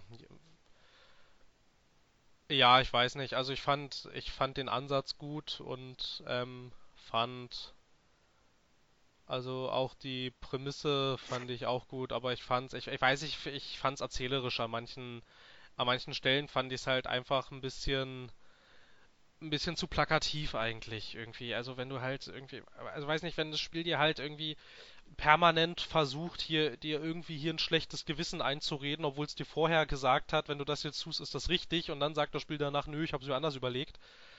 Das finde ich ein bisschen, ich finde es ich find's erzähltechnisch einfach nicht so nicht so stark, so, ne? Also hätte man irgendwie, hätte man irgendwie, also ich meine, dann hätte man dann hätte man quasi dieses, dass das Spiel dir irgendwie suggeriert, irgendwie, dass das jetzt irgendwie, also ich meine, weiß ich, du kriegst jetzt Sehbefehle und mach das und mach das und mach das und dann sagt das Spiel, haha, nö, doch nicht.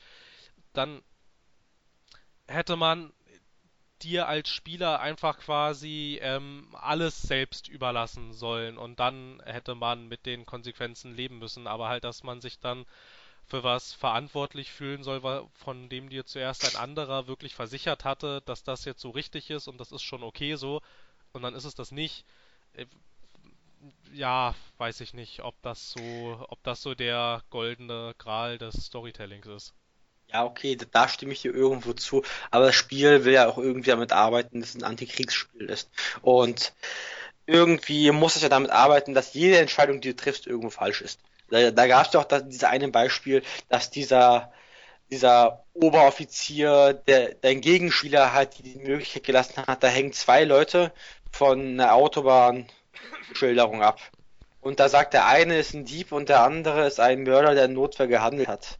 Äh, Du musst irgendeinen von den beiden befreien oder, oder nichts machst, sterben halt beide. Und dann denkt man sich als Spieler, ey, ich befreie beide und ich schaff das, dieses Arschloch auszutricksen. Dann schie schießt er halt beide Stricke ab, die fallen, die fallen runter und denkst dir, ha, die sind in Sicherheit. Aber halt im nächsten Moment kommt, glaube ich, ein Scharfschützengewehr zum Einsatz oder die Soldaten schießen halt auf die beiden. Und in, dann hast du zwei Leute auf dem Gewissen. Ja, das ist Und ja, in, das ist, je, in ja, jedem ja in Fall hat, Ordnung. Das ist ja in in jedem Ordnung, Fall das war deine eigene Entscheidung. ja, es, aber trotzdem, das Spiel arbeitet damit, dass alles, was du irgendwie denkst, richtig zu machen, ist falsch. Es gibt dir halt wirklich keine Möglichkeit, irgendwas Gutes drin zu sehen in dem, was du machst. Nee, das ist ja auch, das ist ja auch okay. Es ging mir ja quasi eher nur darum, wenn dich das Spiel bewusst austrickst, weil es diesen Effekt erzielen will, dass du jetzt denkst, boah, was habe ich denn hier jetzt für einen Scheiß gemacht? Das, die Stelle fand ich nicht gut. Gut, da gehe ich mit. Da, da, das, das Ansonsten, kann ich ja irgendwo nachvollziehen. ja, ansonsten, ansonsten, ansonsten verstehe ich, was du meinst und das auch, was du jetzt gerade gesagt hast, ne? Das ist ja, das ist ja auch absolut in Ordnung, weil dann quasi, das ist quasi auf deinem Mist gewachsen, ne? Das war, das warst nur du, der das entschieden hat. Hat dir niemand gesagt, irgendwie, das ist jetzt richtig, das ist jetzt falsch irgendwie und das hat ja auch niemand suggeriert irgendwie, naja, mach mal vielleicht eher das, das könnte vielleicht besser sein, sondern du standst da und hast selber quasi aus dem Bauch heraus entschieden, was mache ich jetzt hier und das ist okay und das kritisiere ich auch gar nicht, ne? Weil das war es dann quasi nur du, der das gemacht hat. Und, da, und dann ist in Ordnung. Aber halt quasi so dieses bewusste Spieler austricksen, um Emotionen zu forcieren, das finde ich nicht gut. So, was ein gewaltiger Exkurs. Aber ich fand es sehr interessant. Ja, ich auch. Aber ich wollte eigentlich jetzt zum Thema Weltkrieg, Zweiter Weltkrieg ansteuern. Ja, du hast recht. Viele Spiele werden halt abgelehnt, dass es gar nicht mehr den Zweiten Weltkrieg darstellt. Aber wenn wir uns wirklich Spiele anschauen wie nicht Wolfenstein, sondern Call of Duty 5 WoW. Es geht ja hauptsächlich in der Zensur meistens um die ganze Nazi-Symbolik, die gestrichen wird. Genau. Beziehungsweise in Wolfenstein im 2015 oder 14 darum halt, dass der ganze Bezug zum Zweiten Weltkrieg gekürzt ist. Also Ja, das war bei glaube ich, immer mal der Fall irgendwie, ne? Also, ja doch, nach irgendwie doch bei diesem, ähm, bei diesem Form, bei, bei dem Vorgänger Wolfenstein von, ähm, 2007. Ich weiß nicht mehr genau von wann. Na, das von Also Raven. 2000, das, ja, 2007. ja, das, was Raven Software zusammen mit It Software gemacht haben, ne? Da waren es ja dann zum Beispiel auch, da waren es ja dann auch nicht mehr irgendwie, irgendwie die Nazis, sondern ich glaube, da waren es irgendwie die Wölfe oder so. Oder der Clan der Wölfe oder irgendwie sowas. Ja. Ja, und okay. Aber ich wollte dich nicht unterbrechen. Das ist mir nur gerade eingefallen, bevor ich es vergesse. Ja. Und da gehen wir wiederum. Viele Menschen sehen Spiele als Kunst an, aber viele auch nicht. Und Spiele gelten in der heutigen Gesellschaft und innerhalb Deutschland ansche- anscheinend nicht als Kunst. Weil Kunst, man sagt ja immer, Kunst darf alles. Ja, erstmal schon. Erstmal schon.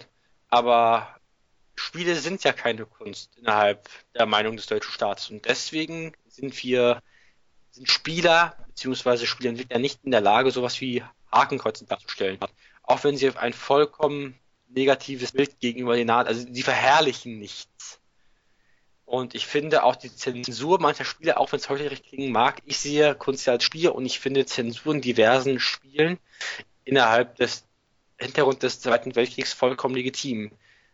Beispiel, was wir auch schon in der letzten Probefolge beziehungsweise letzten Aufnahme diskutiert haben, ist halt der Konzentrationssimulator, Konzentrationslagersimulator Hamburg zum Beispiel.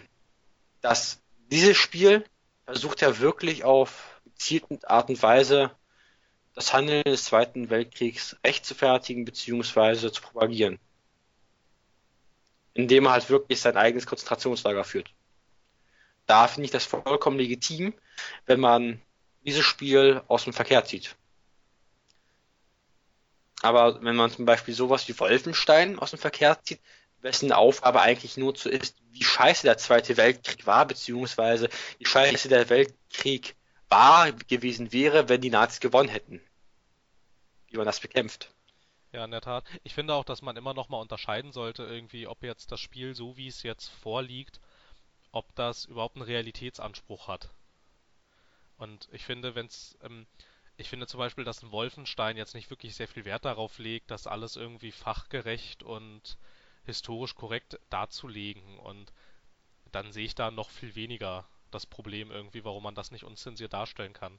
Ja, bei diesem, über diesen KZ-Simulator hatten wir auch eine ganz interessante Diskussion geführt, weil ich da doch dann gesagt hatte, äh, Tropico 5 macht doch genau das gleiche eigentlich. Ja, eigentlich schon. Irgendwo eigentlich schon. Aber Tropico 5 zwingt dich ja nicht dazu. Es sagt einfach nur, es, es, es macht es dir halt einfacher, wenn du halt als Regime halt deine politischen Gegenmeinungen ausschaltest.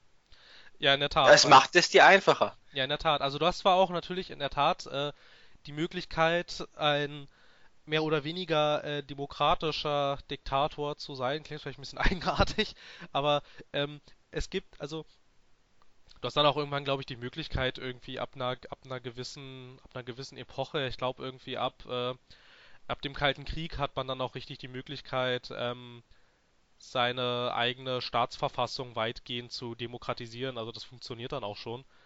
Du kannst aber zum Beispiel auch irgendwie freie Presse einsetzen und all so ein Kram. Und ähm, du kannst dich dann halt auch tatsächlich, ich weiß jetzt auch nicht mehr wann, irgendwie, hätte ich jetzt eigentlich nochmal nachgucken können, ich glaube alle zwei oder alle vier Ingame-Jahre zur Wahl stellen. Allerdings musst du dann halt natürlich auch mit der Konsequenz leben, wenn du diese Wahl verlierst, ist das Spiel vorbei. Also dann ist wirklich Game Over, dann ist zu Ende. Dementsprechend glaube ich, dass in der Tat viele Leute dazu tendieren, eher mit dieser eisernen Faust zu regieren. Und ich hatte dann halt auch mal irgendwie, ich hatte dann, äh, hatte dann auch mal geschaut, irgendwie, ne, wie funktioniert das Spiel, wenn du das auf diesem eher friedlicheren Trip spielst und wie funktioniert das Spiel, wenn du quasi als Diktator mit eiserner Faust über deinen Inselstaat regiert und bin zu dem Entschluss gekommen, als Diktator funktioniert das wesentlich einfacher. Genau. Aber das Spiel stellt dich ja zur Wahl. Willst du der erbarmungslose Diktator sein? Oder willst du halt einen auf Obama machen und sagen, yes, we can. Yes, we can. Yes, we auch. Hallo Trump.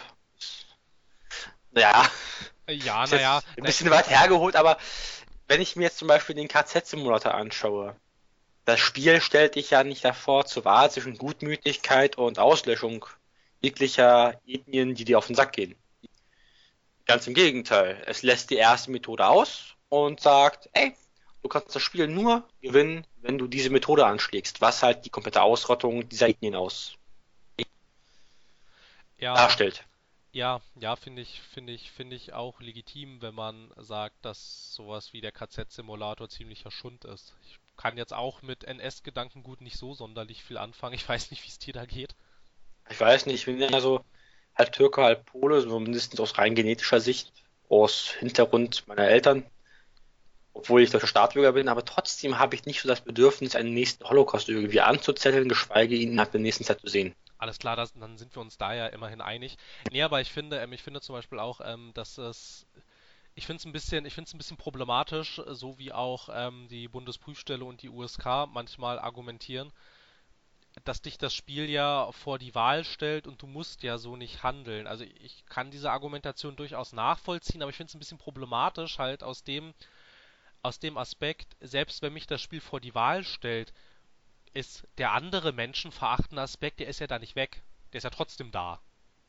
So, ne? Und deshalb finde ich, deshalb finde ich das, ähm, weiß ich, das finde ich auch äh, der Grund, warum zum Beispiel ein GTA 5 nicht mehr ähm, zensiert und indiziert wurde, also indiziert in der ungeschnittenen Fassung, weil man ja die Möglichkeit hat, sich auch an die Verkehrsregeln zu halten. Ich finde diese, ähm, diese Argumentation echt ein bisschen unglücklich eigentlich, so, ne, weil ich meine, ähm, äh, erstens macht das keiner. Zweitens ist das Spiel darauf gar nicht ausgelegt und drittens funktioniert das Spiel so nicht wirklich. Gut, bei einem Tropico könnte man in der Tat eher noch sagen, es funktioniert auch auf demokratische Weise, es ist nur sehr viel schwerer. Allerdings könnte man da dann natürlich auch wieder kritisieren, dass dieses Spiel eigentlich so unterschwellig suggeriert, Spiel es als erbarmungsloser Diktator, dann ist es nicht so schwer. Und ich weiß nicht, finde ich, finde ich alles, finde ich alles ein bisschen problematisch, wenn man dann quasi ähm, sagt, naja, du könntest es ja auch anders machen. Weil wenn die Alternative meistens so schwer und abstrus ist, dass sie sowieso keiner tut, finde ich das ein bisschen, ein bisschen kompliziert. Aber ich finde es auch gut, dass der KZ-Simulator in Deutschland nicht frei zugänglich ist. Genauso wie der Anti-Neger-Test oder der Anti-Türken-Test. Der ARIA-Test. Ja, allerdings, allerdings bin ich da dann natürlich auch wieder, auch, auch wieder, auch wieder ein bisschen zwiegespalten, ne? Weil wenn man jetzt erstmal, wenn man jetzt von diesem künstlerischen Aspekt auf Videospiele schaut, ist das eigentlich verkehrt, wenn man das alles weg, wegzensiert und wegindiziert, weil man dann ja genau das tut, was man die ganze Zeit kritisiert hat. Ja, aber ich weiß nicht, würdest du möglicherweise sowas wie eine Unterscheidung zwischen Kunst und Propaganda ziehen? Ich würde da, ich würde dazwischen eine Linie ziehen, weil Kunst hat für mich immer irgendwo eine unterschwellige Botschaft, die halt bedeutsam ist. Propaganda hingegen versucht mich innerhalb meiner Meinung einfach nur auf eine Seite zu ziehen, auf der ich vorher nicht war. Ja. Also, es ist schwer zu sagen. Ich glaube nicht, dass ein GTA 5 mich zu einem CIA-Agenten machen würde, der irgendwie Leute quält. Aber genauso könnte ich sagen. Dazu gleich, ja, da, dazu gleich mehr. Dazu gleich mehr. Aber genauso könnte ich auch sagen, dass wenn ich den KZ-Simulator spielen würde, dass mich das auch nicht zum Nazi machen würde. Ja, Aus rein spielerischer Seite macht das ja beides legitimen Sinn. Aber GTA 5 verherrlicht ja diese CIA-Folter nicht. Ganz im Gegenteil, sie stellt diese Foltermethode in riesiger Kritik.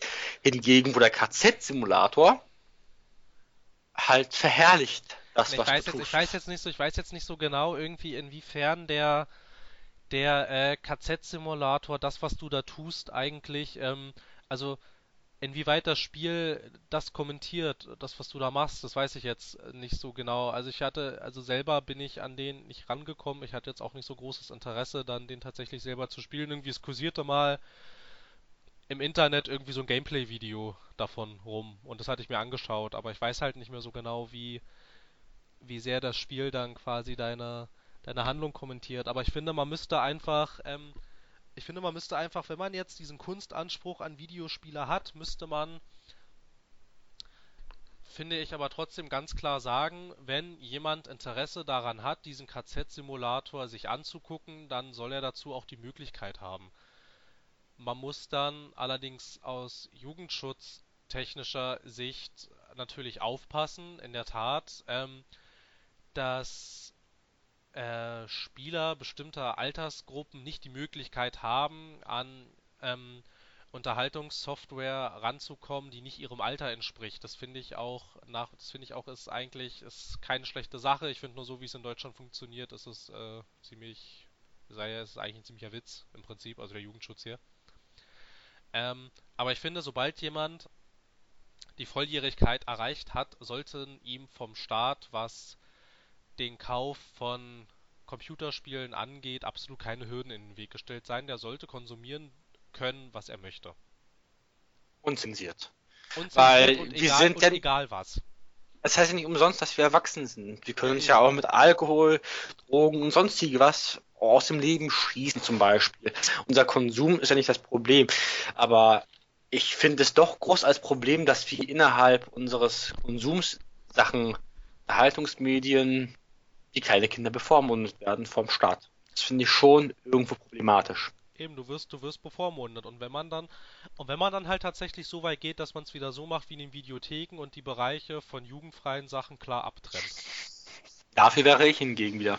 Das fände ich auch absolut kein Problem und ich finde, das könnte auch ruhig, ähm, nur nochmal so als kleiner Exkurs, ich finde, das könnten auch ruhig sämtliche Betreiber von Online-Distributionsplattformen mal einführen, weil es mir auf die Nerven geht, dass ich bei Steam im Store zum Beispiel quasi nur, ähm, denn ich weiß jetzt, das Spiel ist zensiert, habe ich bei Steam nicht die Möglichkeit wirklich, also inzwischen habe ich da nicht mehr wirklich die Möglichkeit, ähm, auf normalem und nicht umständlichem Wege die unzensierten Sachen einzukaufen. Das hätte ich aber gerne. Ich bin volljährig und möchte nicht bevormundet werden. Ja, Und wenn die jetzt quasi einfach so, ich meine, und wenn sie es, und wenn sie es so machen, wie zum Beispiel, ähm, wie zum Beispiel Amazon mit, äh, mit ihrem Amazon Video. Wenn du halt dann quasi da dieses Postident-Verfahren machst, dann schicke ich dir noch gerne meinen Personalausweis zu. Ist kein Ding. Hauptsache, ich muss dann nicht irgendwie, weiß ich nicht, irgendwelche Sachen importieren oder irgendwelche Keys auf ominösen Seiten kaufen, damit ich das Spiel so spielen kann, wie es eigentlich vom Entwickler gedacht war. Und nicht, wie er es für den deutschen Markt anpassen musste, weil wir hier komisch sind. aber wenn wir schon auf dem Wege sind, können wir uns auch gleich fragen, was dürfen Spiele und was dürfen Spiele nicht? Ich finde, Spiele dürfen dich nicht dazu zwingen, Menschen zu foltern und, und dich dann darüber lustig zu machen.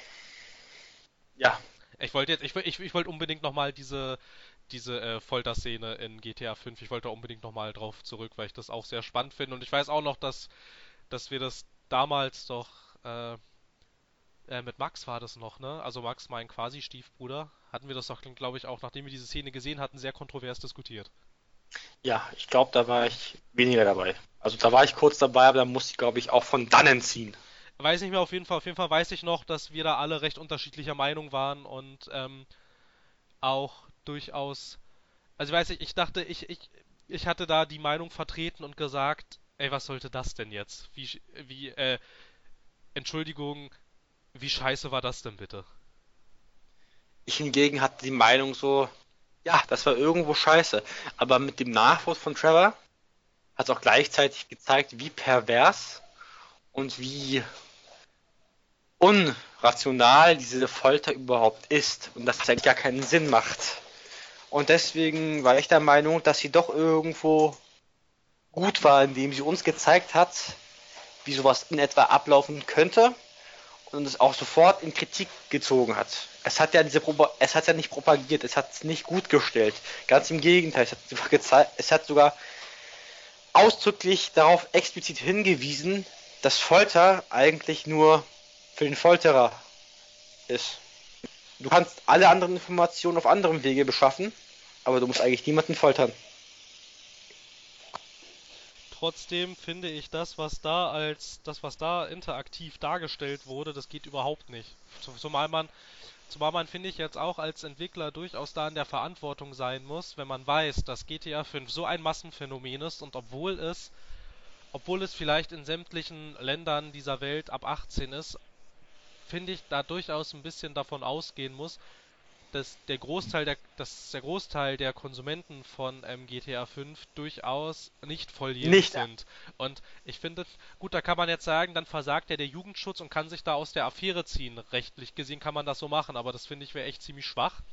Und ich weiß nicht, also hätte ich das Spiel jetzt, also, also ich weiß nicht, ich glaube, wenn ich mal Kinder habe, glaube ich nicht, dass ich so ein so ein USK Siegel-Nazi werde und sage, nö, du bist nicht 16, du darfst das jetzt nicht spielen. Oder nö, du bist erst 16, du darfst jetzt das neue GTA nicht spielen, sondern wenn ich meinem Kind das zutraue, würde ich ihm das auch zugänglich machen. Aber wenn ich jetzt zum Beispiel, keine Ahnung, wenn jetzt irgendwie mein Kind meint, weiß ich nicht, es ist irgendwie 14 und hätte gerne GTA 5 und ich weiß, dass diese Szene davor kommt, würde ich sagen, nee.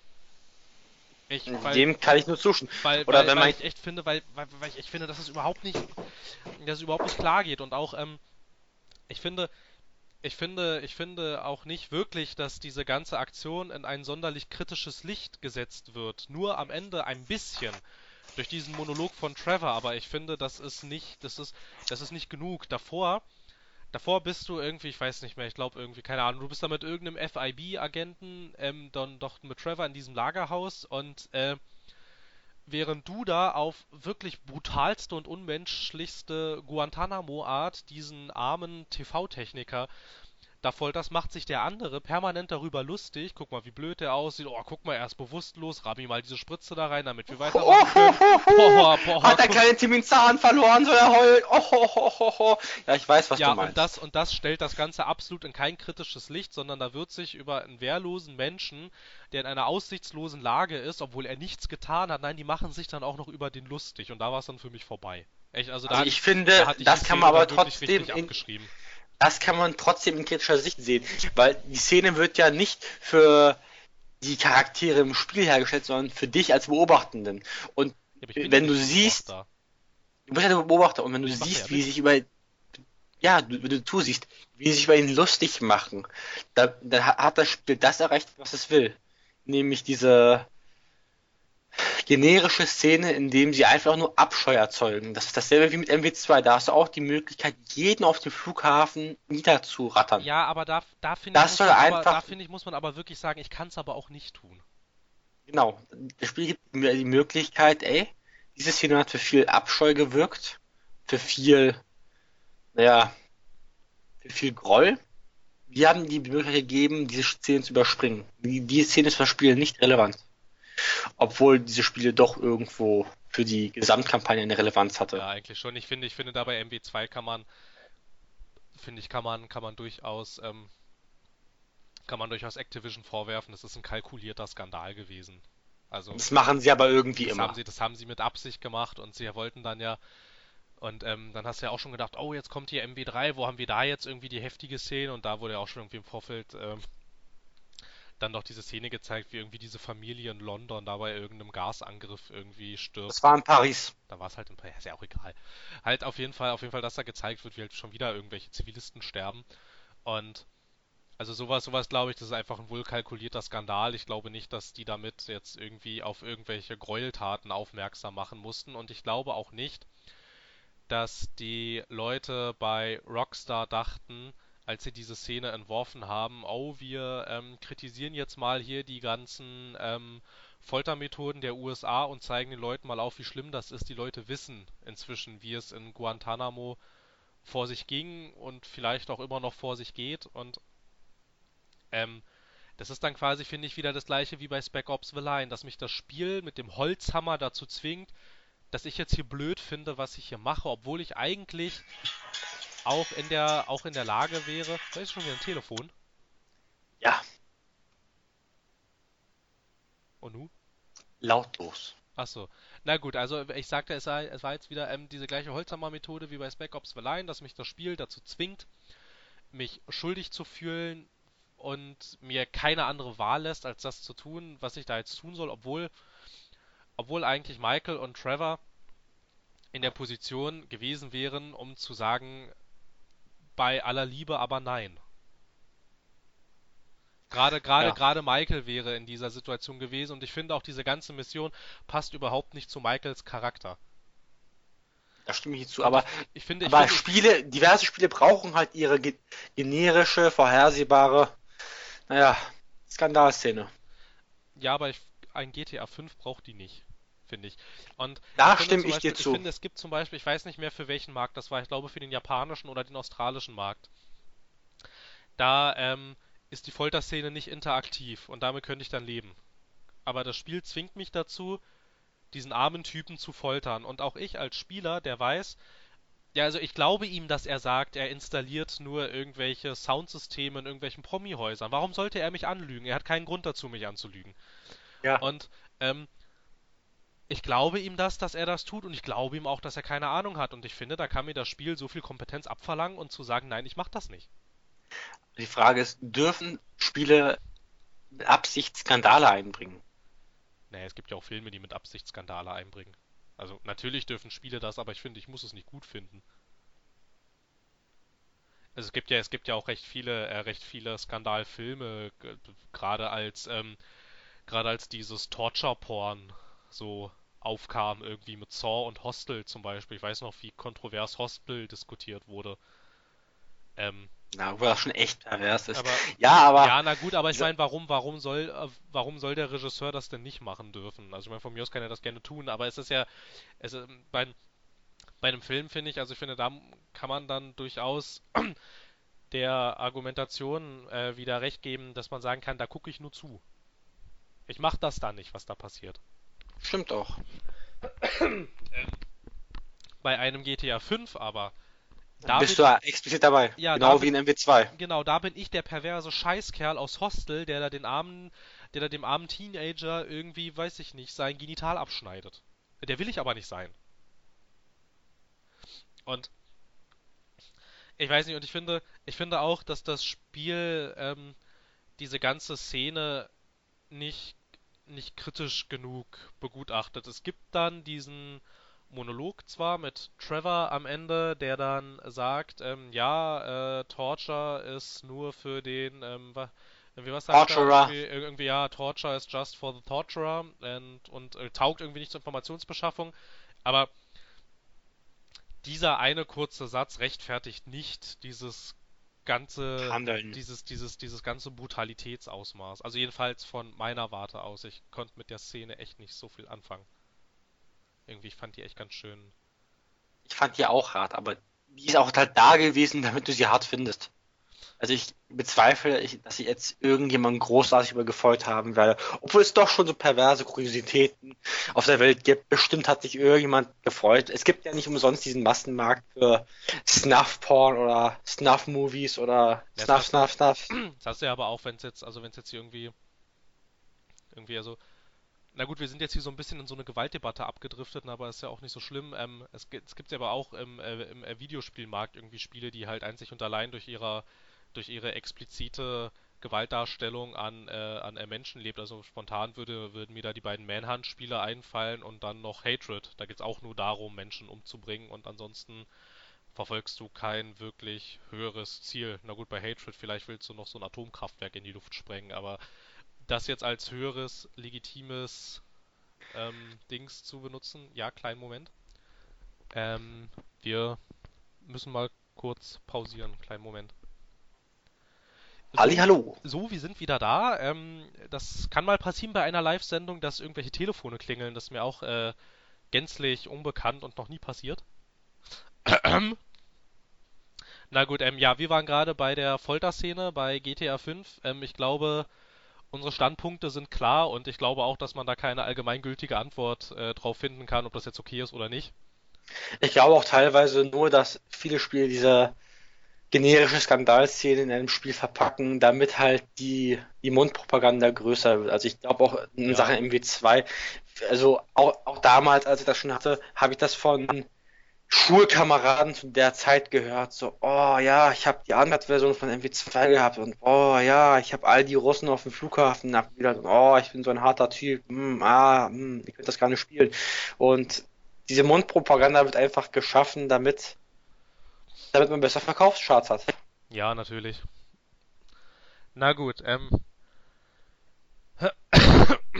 Aber bev bevor eine USK so gnädig war zu spielen, das ist ja noch nicht lange, also ich weiß nicht, ich kann mich auch noch an Zeiten erinnern, irgendwie da waren, da haben sich deutsche Versionen noch zu einem erheblichen großen Teil von den eigentlichen Originalversionen unterschieden. Ne? Ähm, äh, weil also, was mir da immer als äh, recht, äh, also da hatte ich das das erste Mal gemerkt, so richtig irgendwie, dass das Spiel äh, absolut total zensiert ist, obwohl ich die Originalversion nicht kannte und eigentlich auch nicht wusste so richtig, dass es zensiert ist, aber irgendwie hat man gemerkt, ich glaube nicht, dass das Spiel so, äh, so designt und geplant war und das war bei mir damals Saints Row 2. Das ist eines dieser Spiele, wo ich sagen würde, da hat der Entwickler auf Beratung der USK haben sie da gemeinsam das Spiel eigentlich echt ziemlich kaputt zensiert. Was da alles fehlt, es ist echt unglaublich irgendwie. Also es fehlen, es fehlen irgendwie, ich glaube, irgendwie drei oder vier Nebenmissionen fehlen komplett. Irgendwie, ich glaube, innerhalb der Handlung fehlt eine Mission komplett. Ähm, wenn du Gegner erledigst, sind sie schon verpufft quasi, bevor sie auf den Boden fallen. Also sie lösen sich irgendwie einfach auf. Das sieht doch ganz eigenartig aus. Diverse, ja, es ist so irgendwie, keine Ahnung, so du haust ihm ins Gesicht und er ist irgendwie einfach weg. Ähm, ähm, du, ähm, äh, Waffen fehlen irgendwie und ähm, das, was mich am aller, allermeisten genervt hat, irgendwie innerhalb von Saints Row 2, passiert es schon mal häufiger in den Cutscenes, dass da mal irgendwie Leute ihr Ableben finden oder andere Dinge passieren, die ein jugendlicher Mensch nicht tun sollte. Zum Beispiel, weiß nicht, irgendwie Drogenkonsum oder ich weiß gar nicht mehr so genau, das ist ja schon eine Weile her irgendwie. Also halt explizite Gewaltdarstellung und der Tod von Menschen und Drogenkonsum gibt's alles zwar auch in den Saints Row zwei Cutscenes der deutschen Version, allerdings wird dann immer so eine nette Blende über den Bildschirm gelegt und da steht dann drüber, es tut uns sehr leid, ganz fürchterliche Dinge passieren hinter diesem Bildschirm, das können wir dir nicht zeigen. Und Ach, Menno. ich fand, also das war, das war zum Beispiel eins dieser Sachen, irgendwie, das fand ich ganz fürchterlich, das, wo ich dann irgendwann gedacht habe, irgendwie, ich kann mir nicht vorstellen, dass das so sein soll.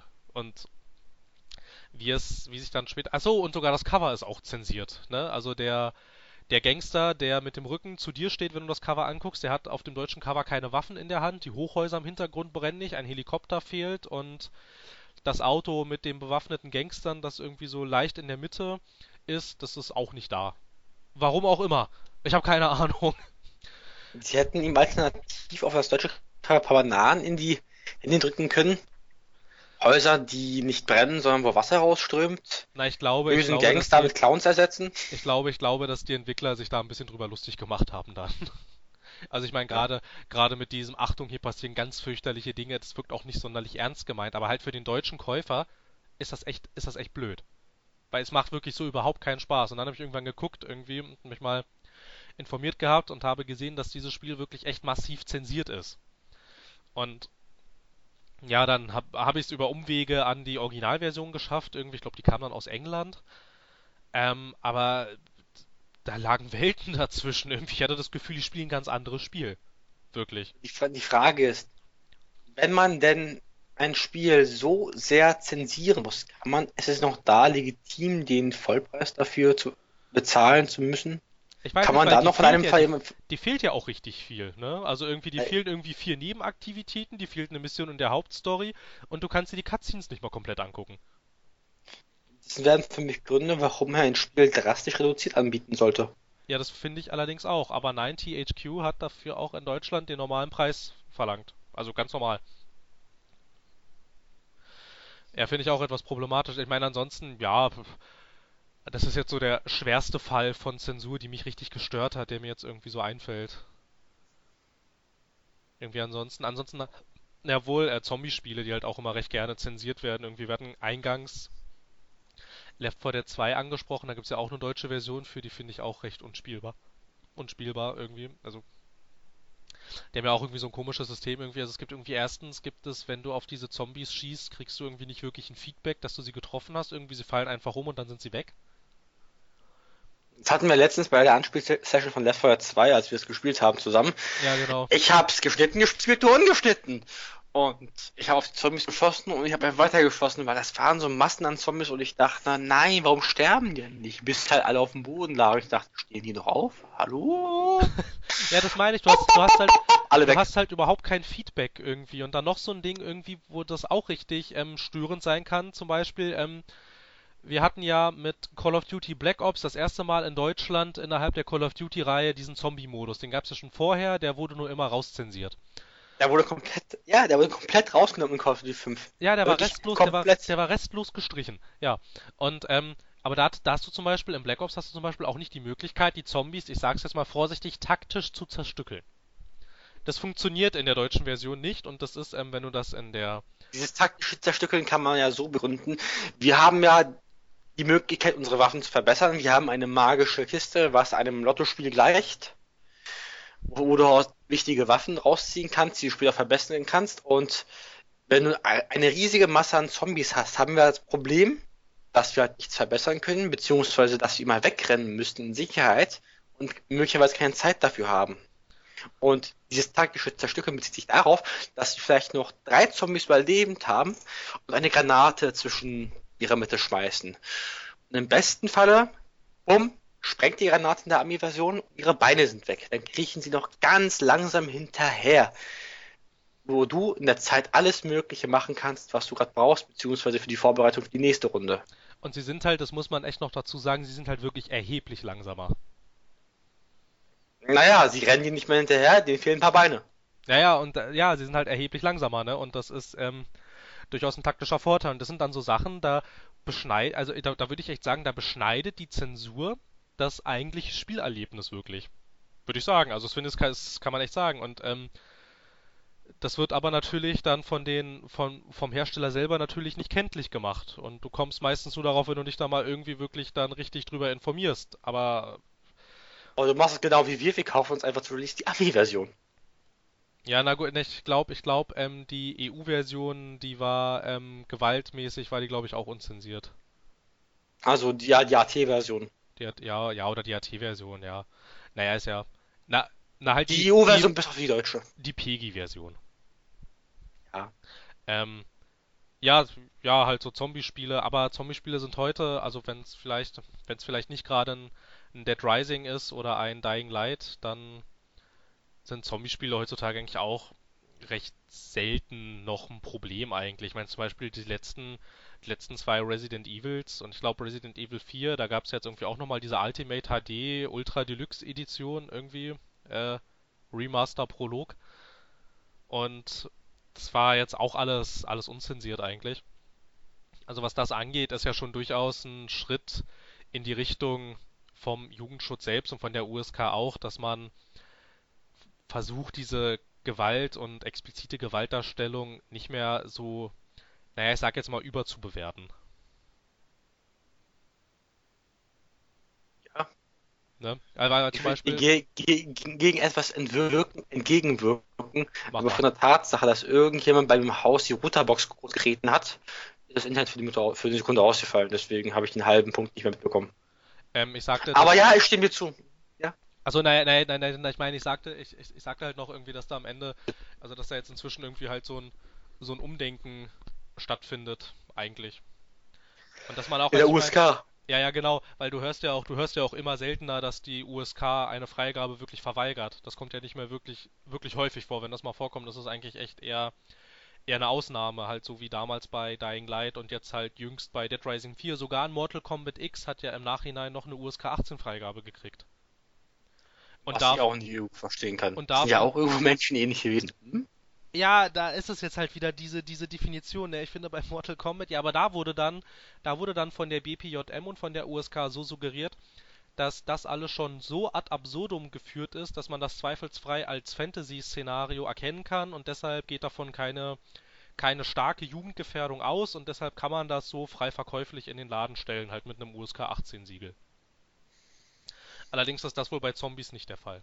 Also jedenfalls bei den Dead Rising 4 Zombies, bei den Resident Evil Zombies wiederum ist es okay. Also ich Ja, bei, den Dead Rising, bei den Dead Rising sind ja nicht nur Zombies, da gibt es ja wirklich diese Psychos. Psychs. Ja, na Ja, gut, ja, na krass gut. sind. Ja, na gut. das Erzähl doch deine Anekdote zum dritten Dead Rising mit der Rollatorfrau. Ja, die Rollator. Ich bin, nee, es ist nie wirklich ein Rollator. Ich weiß nicht genau, was es ist, aber sie saß halt auf so einer Art Rollstuhl und sie war, ähm, sie war inzwischen schon so vollgefressen, dass sie auch aus diesem Stuhl auch nicht mehr aufstehen konnte. Und ähm, du triffst auf sie, glaube ich, in irgendeinem Diner zusammen noch mit einem anderen Überlebenden, den man dann retten möchte und ähm, also der sagt dir dann auch schon irgendwie, ja, so hier ist irgendwie was komisch, das ist irgendwie so eine dicke Frau in so einem Rollstuhlartigen Ding und irgendwie äh, tötet die jeden und frisst hier alles auf. Ähm, dann natürlich kommt es, wie es kommen musste. Diese Person entdeckt dann den Spieler mit dem Typen und ähm, sie, ich glaube irgendwie mit so einer mit so einer Art riesen Kochgabel irgendwie ähm, sticht sie dann mehrere Male auf den Überlebenden ein und geht dann auf dich los. Und deine Aufgabe ist es halt, sie ähm, an verschiedene Stellen in der Küche zu locken, damit sie da die Lebensmittel wegfrisst, damit sie sich dann erbricht und dann musst du es schaffen, dass sie durch ihr eigenes erbrochenes Pferd dann quasi ausrutscht und dann kannst du auf sie eindreschen. Und das musst du so lange machen, bis sie am Ende ähm, tatsächlich an ihrem eigenen Erbrochenen erstickt. Ich weiß also sie rutscht aus auf ihrem Erbrochenen, liegt, liegt auf dem Rücken und, und fängt dann, bricht und, weiter. Und, und, fängt dann weiter zu brechen und ähm, erstickt dann an ihrem eigenen Erbrochenen. Da musste ich auch sagen, also diese Stelle fand ich auch echt ganz schön, ganz schön herb, aber nicht, dass man gleich wieder alles wegbeschlagnahmen muss. Ja.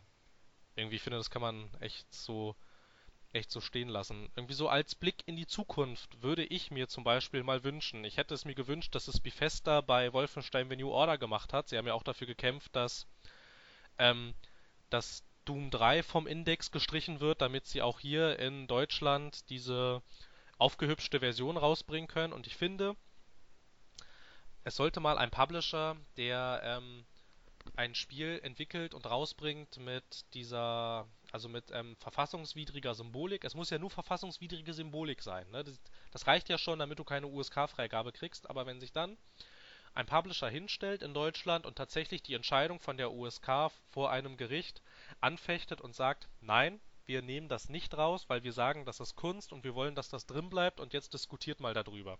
Und dann wären wir nämlich an einem echt wichtigen Punkt hier, was ähm, die Akzeptanz von Computerspielen in Deutschland angeht, weil sich dann weil dann auf rechtlicher Ebene wirklich darüber diskutiert werden muss, ob das Kunst ist oder nicht. Und wenn es keine Kunst ist, warum?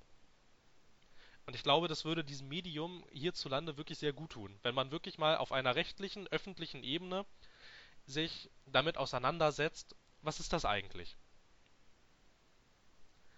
Ich glaube, das wäre ähm, wär ein wünschenswerter und positiver Schritt in die Zukunft. Ich wäre. Aber ich glaube nicht, dass wir diesen innerhalb der nächsten Jahre sehen werden. Nein, das glaube ich auch nicht. Kannst du dir sehr schwer vorstellen. Ja, das, ja, das glaube ich auch nicht, weil es ist halt, ich meine natürlich auch, wenn du dann, ähm, es ist ja kostspielig natürlich, ne? Und wenn du dann als Hersteller dieses ganze Verfahren in Deutschland verlierst, ist es natürlich noch kostspieliger.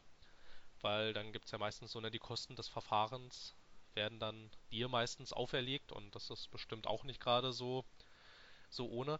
Aber sie sagt zum Beispiel noch irgendwie, das ist mir jetzt noch zu dieser Hakenkreuz-Thematik gerade eingefallen, was ich auch so kurios finde, dass ja damals, als das erste Wolfenstein 3D rauskam, ähm, das wurde ja hier äh, von der Öffentlichkeit sehr kontrovers aufgenommen, wurde sofort wegindiziert und dann später noch beschlagnahmt und die Hersteller wurden sogar in Deutschland äh, vor Gerichte zitiert, damit sie da Aussagen treffen müssen.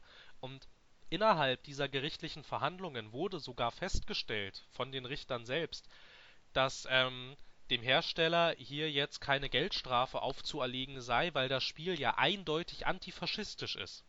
Aber trotzdem haben sie es beschlagnahmt. Obwohl es antifaschistisch ist. Und das finde ich ist so eine irgendwie noch so eine weitere Kuriosität innerhalb dieser, innerhalb dieser Zensurgeschichte in Deutschland irgendwie. Dass obwohl festgestellt wird, dass es antifaschistisch ist, ist trotzdem nicht okay. Es war sehr schön, als ich den Weltrekord in Wolfenstein 3D geknackt habe, trotz Indizierung und Beschlagnahmung. Ja, was das, angeht, was das angeht, muss man natürlich auch sagen, dass da die Konsolenhersteller auch so ein bisschen, na, ich sag jetzt mal quasi augenzwinkernd billigen, dass es kein Problem ist, auf ausländische Stores zuzugreifen. Und dann, ja, ich hatte, ich hatte das für PS3, ne? Die 3D-Version von Wolfenstein, ja. ich, oder? Dann wollte ich das unbedingt spielen, weil mir langweilig war. Und dann habe ich den Weltrekord geknackt. Das, das war ein sehr schönes Erlebnis. Ja, es war in irgendeinem Level und auf einmal warst du Platz 1 in der Weltrangliste. Weil du irgendwie, du hattest dich doch verlaufen und hast dann tatsächlich alle Schätze eingesammelt gehabt und hattest wirklich alle Gegner erledigt. Und hattest dann das Level doch irgendwie zu so und so viel Prozent abgeschlossen und warst damit halt ganz oben. Ich habe das Level zu 100 Prozent in Rekordzeit abgeschlossen, aber ja. sei dahingestellt. Aber es gibt ja, es gibt ja auch schon immer mehr Publisher. Ne? Ist ja nicht nur wie Festa, Microsoft stellen ja auch permanent Anträge auf Listenstreichungen. Ja, siehe die Gears-Reihe. Ja, die Gears-Reihe, die ist zum Beispiel heutzutage auch kein Problem mehr. Gears 4 ist ungeschnitten, USK 18 in Deutschland erschienen, Gears 3 glaube ich auch schon. Mittlerweile sind äh, Gears 3 kam direkt mit der USK raus. Ja, genau, und Gears, und das erste Gears inzwischen auch, ne, die Ultimate Edition, die ja zuerst hierzulande Und nicht Gears erschienen 2 ist auch mittlerweile erhältlich. Nee, Gears 2 nicht. Gears, bei Gears 2 konnte man noch keinen Antrag stellen, weil es noch nicht alt genug ist. Ach so. Gut, dann habe ich das letztens ungerechtfertigt im Regal des Spielehändlers meines Vertrauens, beziehungsweise meines ehemaligen Vertrauens. Da weise ich ihn auch regelmäßig darauf hin und sage, äh, Kumpel, das ist illegal, jetzt wirklich, wenn das ein Polizist sieht, das kann richtig Probleme geben. Naja, Naja, ja, ähm, naja, also ein Spiel muss, ähm, bevor du, einen bevor du einen regulären Antrag auf Listenstreichung stellen kannst, muss ein Spiel ähm, zehn Jahre auf dem Index stehen. Ansonsten müsstest du halt gerichtlich dagegen vorgehen, aber das macht eigentlich keiner. na, abwarten ist billiger. Ja, eben abwarten ist billiger und dann stellt man halt einfach diesen Antrag auf Listenstreichung. Ich glaube, nach 25 Jahren wird automatisch neu geprüft und dann kommen die meisten Sachen sowieso runter. Na gut, ich glaube, wir sind tatsächlich alle, also haben wir noch was? Ich glaube, wir sind durch, oder? Was wir noch haben, ja, ich möchte darauf hinweisen, dass wir eine Facebook-Seite haben. Ah, Lieber Hörer, bitte liked uns und verfolgt uns auf unserer Facebook-Seite, denn da haben wir vor, in nächster Zeit immer des Öfteren Updates zu geben zum Stand neuer Folgen, wann die rauskommen. Oder wenn es halt dazu kommt, dass diverse Personen krank sind, ausfallen und wir deswegen vielleicht keine Folge starten. Oder dass wir zum Beispiel eine Spezialfolge starten, genau weil diese Person nicht da ist, die vielleicht mit Monologen oder Gasthörern gespickt sind. wir können es ja jedenfalls mal versuchen. Ach so, dann eine Sache, eine Sache hätte ich dann vielleicht auch noch. Ähm, würdest du sagen, einfach nur so ganz schnell jetzt, dass Jugendschutz sinnvoll ist und dass man den eigentlich nur reformieren müsste oder soll der komplett weg? Oh, oh, oh, oh, oh. Auf jeden Fall nicht, dass er komplett weggehen sollte, weil das finde ich nicht schön. Jugendschutz hat für mich irgendwo eine Bedeutung, die auch gut ist. Weil ich könnte mir nicht vorstellen, beziehungsweise ich würde es nicht gut finden, dass Spiele, dass Kinder so eine Spiele spielen wie Manhunt 2. Setz mal deinen 5, 6, 7, 8-jährigen Sohn vor Manhunt 2. Ja, Der, der wird, der, entweder ist er gestört, kommt raus und lächelt, dann denkst du ja, gut, mit dem Kind, das, mit dem kann ich zum Psychologen. Oder das Kind ist traumatisiert und dann kann ich mit ihm zum Psychologen. Ja, In beiden Fällen ist es nicht sehr billig. ja, das würde ich, das würde ich auch sagen. Das Einzige, Jedoch, fi- jedoch Ja, finde ich auch, dass der Jugendschutz in seiner jetzigen Form nicht die be beste Wirkung ausfällt. Also bei dir hat es super geklappt damals mit Gears of War. Du hast ja damals kein Sterbeswörtchen von Gears of War gehört. Ich hingegen als Besitzer einer Xbox habe schon zu Release von Gears of War von Gears of War gehört. da hat Jugendschutz Also er hat seine Wirkung, Ja, da hat die BPJM tatsächlich mal funktioniert bei mir. es hat seine Wirkung, des Öfteren, des Öfteren auch nicht so gute Wirkung, aber auf jeden Fall hat der Jugendschutz einen Sinn. Das würde ich auch sagen. Ich würde sagen, das Einzige, was ich sagen würde, ähm, wo man reformieren äh, sollte, finde ich, ist, dass man diesen ganzen Indizierungskram weglässt. Ich finde, ein USK 18 Logo muss reichen. Und dass man und dass, ähm, dass ähm, Hersteller ihre Spiele hier so rausbringen möchten, äh, so rausbringen können, wie sie das, wie sie das möchten. Und ich finde, da sollten ihnen keine Steine in den Weg gelegt werden. Ja, Na gut, okay, ja, wir haben die Facebook-Seite, wir haben, ähm, wir haben auch iTunes, da kann man uns auch liken und, äh, nein, nee, liken kann man uns nicht, aber man kann uns eine 5-Sterne-Bewertung geben. Man kann uns auf Soundcloud, kann man uns folgen und liken. Und ähm, selbstverständlich kann man auch auf unsere super tolle Webseite gehen, die ähnlich toll ist wie unsere Facebook-Seite. Habe ich sonst noch was vergessen? Nein. Na gut, Was ich vergessen habe, Ja. ist ein lieber Hörer, lieber Hörerin, lieber Zuschauer in einer heutigen Gesellschaft beim BMD und Co. Kann man ja nie mal so sicher sein. Aber liebe Zuhörer, Zuschauer, wie auch immer, ich wünsche einen schönen Sonntag, Abend, Nachmittag, Mittag. ja, das Sucht euch aus. hätte ich jetzt natürlich auch noch gesagt. Also an alle, die das jetzt, ne, äh, sagte ich, sagte ich neulich schon, an alle, die das Weihnachtsfest zelebrieren, wünsche ich eine angenehme Adventszeit. Und an dem Rest, ja, Happy Hanukkah. Happy Chanukka. So sieht's aus. Na gut, dann würde ich sagen, bis zum nächsten Mal in alter Frische. Tschüss. Adios.